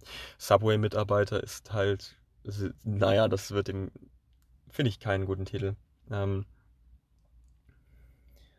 ähm, Ich tue mich gerade schwer damit, aber lass mir meinen Gedanken doch einfach mal freien Lauf. Ich weiß nicht, wie Querschnittslähmung und Oman kommt, ob das Unfälle, Schlägereien, Schlägerei und Oman. Ähm, naja, gut, ja, ich überlege noch etwas. Ich habe ja noch etwas Zeit, so ist das Ganze hier nicht aufgebaut. Aber ja, ähm, und ich finde immer mehr Gefallen hier dran, aber das habe ich ja auch schon mal gesagt. Ich habe nach wie vor aber auch immer noch das Gefühl, ganz am Anfang zu sein. Ähm, ich bin gespannt, wie sich das Ganze hier fortsetzt. Eigentlich ist Mittwoch ja immer mein Tag, wo ich das Ganze hochlade. Und es ist, wie es ist. Ich, ja, letzten, also ich habe, ähm, ich habe diese Folge jetzt auch erst heute hochladen können, weil ich habe jetzt am ähm, Dienstag war das und am Donnerstag, wenn mich nicht alles täuscht, nee, am Dienstag und Mittwoch war das, stimmt, dass ich ja jetzt jeweils hier eine Stunde aufgenommen habe und das Ganze das dann ja nicht geklappt hat leider. Und ich habe zwischenzeitlich einfach nicht die Zeit gefunden, auch dann halt ähm, ja das Ganze hier weiter zu betreiben. Aber das ist mir wirklich auch eine Herzensangelegenheit und es ist auch wirklich, das ist für mich eine persönliche Herzensangelegenheit, das hier so auszulegen und breit zu legen und äh, zu entfalten. Das ist es doch letzten Endes. Dieser Begriff trifft das Ganze letzten Endes, glaube ich, dass ich das Ganze hier entfalte, wie das war, aus meiner Sicht. Denn das hier hat ja auch mehr Bedeutung vielleicht für eines Tages, als ich mir jetzt gerade bewusst bin. Naja gut, wir haben jetzt Mitte Juli und ähm, ja, ich glaube, diese Folge würde ich Querschnittslähmung und Oman nennen. Ich weiß nicht, wie handlicht dieser Folgentitel ist. Ähm, aber ich finde das doch ganz gut, glaube ich. Ja. Ähm, wenn nicht, dann ändere ich ja das dann meistens noch etwas um. Aber ja, auf jeden Fall. Ähm, zu den weiteren Klavierstücken, also das, was jetzt dann. Äh, das Ding ist, ich habe die beiden anderen Klavierstücke, also die Klavierstücke von diesem Podcast habe ich bereits aufgenommen, deswegen konnte ich auch eingangs etwas dazu sagen. Dass der eine Skinny Love heißt, beziehungsweise dass das eine Skinny Love heißt ähm, von Birdie. Und das zweite war, wenn mich nicht alles täuscht, ich weiß es gerade nicht, verdammt. Aber ich habe es auf jeden Fall schon aufgenommen gehabt und ich fand's, ähm, fand's, ja, ja, ah, genau, stimmt, das war von, das ist ähm, von einem Gangster-Rapper tatsächlich, aber ein Gangster-Rapper, der einen Producer hat, der ist Lukas Piano, der ist sehr, sehr gut. Das, der, also der, der Rapper heißt Samra oder Samra. Okay, ich lasse es auf jeden Fall mit dem Samra. Aber, aber Samra nenne ich ihn jetzt einfach mal und ähm, der hat ein Lied namens Baby, heißt das. Und das hat einen sehr, sehr schönen Klavierbeat, den ähm, habe ich äh, probiert hier nachzuspielen. Und das ist auch das, was ja gleich im Outro kommen wird. So. Ähm, ich habe das Gefühl, so gerade beim Intro mache ich, nehme ich immer einen Song, der für mich einen Stellenwert hat, der für mich schon Bedeutung hat. Beziehungsweise den ich schon seit langem dann auch spiele. Oder gut, ja, Skinny Love spiele ich jetzt schon seit, naja gut, eigentlich schon seit bisschen längerem. Ähm, ähm, und der zweite Song ist dann meistens etwas, wo ich mich ja freier auslebe oder wo ich dann auch mal Songs, die ich selber gecovert habe, dann hier reinbringe. Beziehungsweise, ja gut, das ist ja alles nicht so einfach, dass, beziehungsweise also es ist ja nicht so, dass ich hier die einen gecoverten und die anderen perfekt übernommen habe. Ne? Nee, das ist ja bei mir auch sehr viel Improvisation. Bei allen meinen Songs, so ist ja nicht. Aber ja, ich glaube, das fand ich dann, ja, also das ist dann, denke ich, auch ein ganz guter Abschluss hier. Die nächste Folge wird meine zehnte Folge, wenn mich nicht alles täuscht. Also das hier ist meine neunte Folge, die nächste Folge wird die zehnte Folge. Da habe ich ähm, auch schon etwas ja für bereit. Also oder gut mir gedanklich zurechtgelegt. Und zwar habe ich ja hier schon eingangs von, äh, von diesem einem anderen Einsatz erzählt, in dem auch ein Polizist anwesend war, der, ein, der auch bei einem anderen Einsatz dabei war, dieser Polizist mit Pferdeschwanz, falls man sich daran erinnert. Ähm, und dabei ging es ja um einen Sturz aus einem Hochhaus mit Reanimation und so viel sei hier einfach mal gesagt. Darum möchte ich um, dieses, um diesen Einsatz, diesen Einsatz, der für mich auch einen sehr persönlichen Stellenwert hat, der war nämlich auch neun Tage bevor ich alles hier geändert habe. Ähm, darum soll es in der nächsten Folge gehen. Und das sei einfach mal hier so als kleiner Aufhänger genannt. Genau. ähm, des Weiteren freue ich mich jetzt auch, dass bald die zehnte Folge schon kommt. Ähm, nach wie vor ist das Ganze ja sehr, sehr wie bereits gesagt am Anfang. Aber ich fand heute eine sehr vom inhaltlich gute Folge, oder gut, was heißt gut, aber ich finde es gut halt, ich kann das jetzt so benennen. Also ich habe so eine Struktur jetzt mehr für mich drin als anfangs zum Beispiel. Ähm, denn jetzt kann ich zum Beispiel sagen, ich habe heute über diesen einen Subway-Einsatz geredet mit ähm, der Querschnittslähmung, beziehungsweise ja, ja, mit dem Patienten, der, dem wir ja damals davor auch begegnet sind, im Subway. Und zum anderen über den Oman, der ähm, diese, dieser, diese Reise, die für mich ja auch so eine Reise ins Nichts war, wie so viele andere auch, aber das hier war wirklich absolut so ins Nichts. Ich meine, allein der Blick auf die Weltkarte ist für mich auch heute noch krass. ich meine, das liegt halt wirklich unterhalb von Saudi-Arabien und irgendwo, nirgendwo. Und ja, das war aber auf jeden Fall eine sehr, sehr wertvolle Erfahrung, fand ich. Und ich denke, an dieser Stelle ist das Ganze dann auch so gut. Ich freue mich auf jeden Fall die auf die nächste Folge. Die probiere ich dann auch ähm, am Mittwoch aufzunehmen.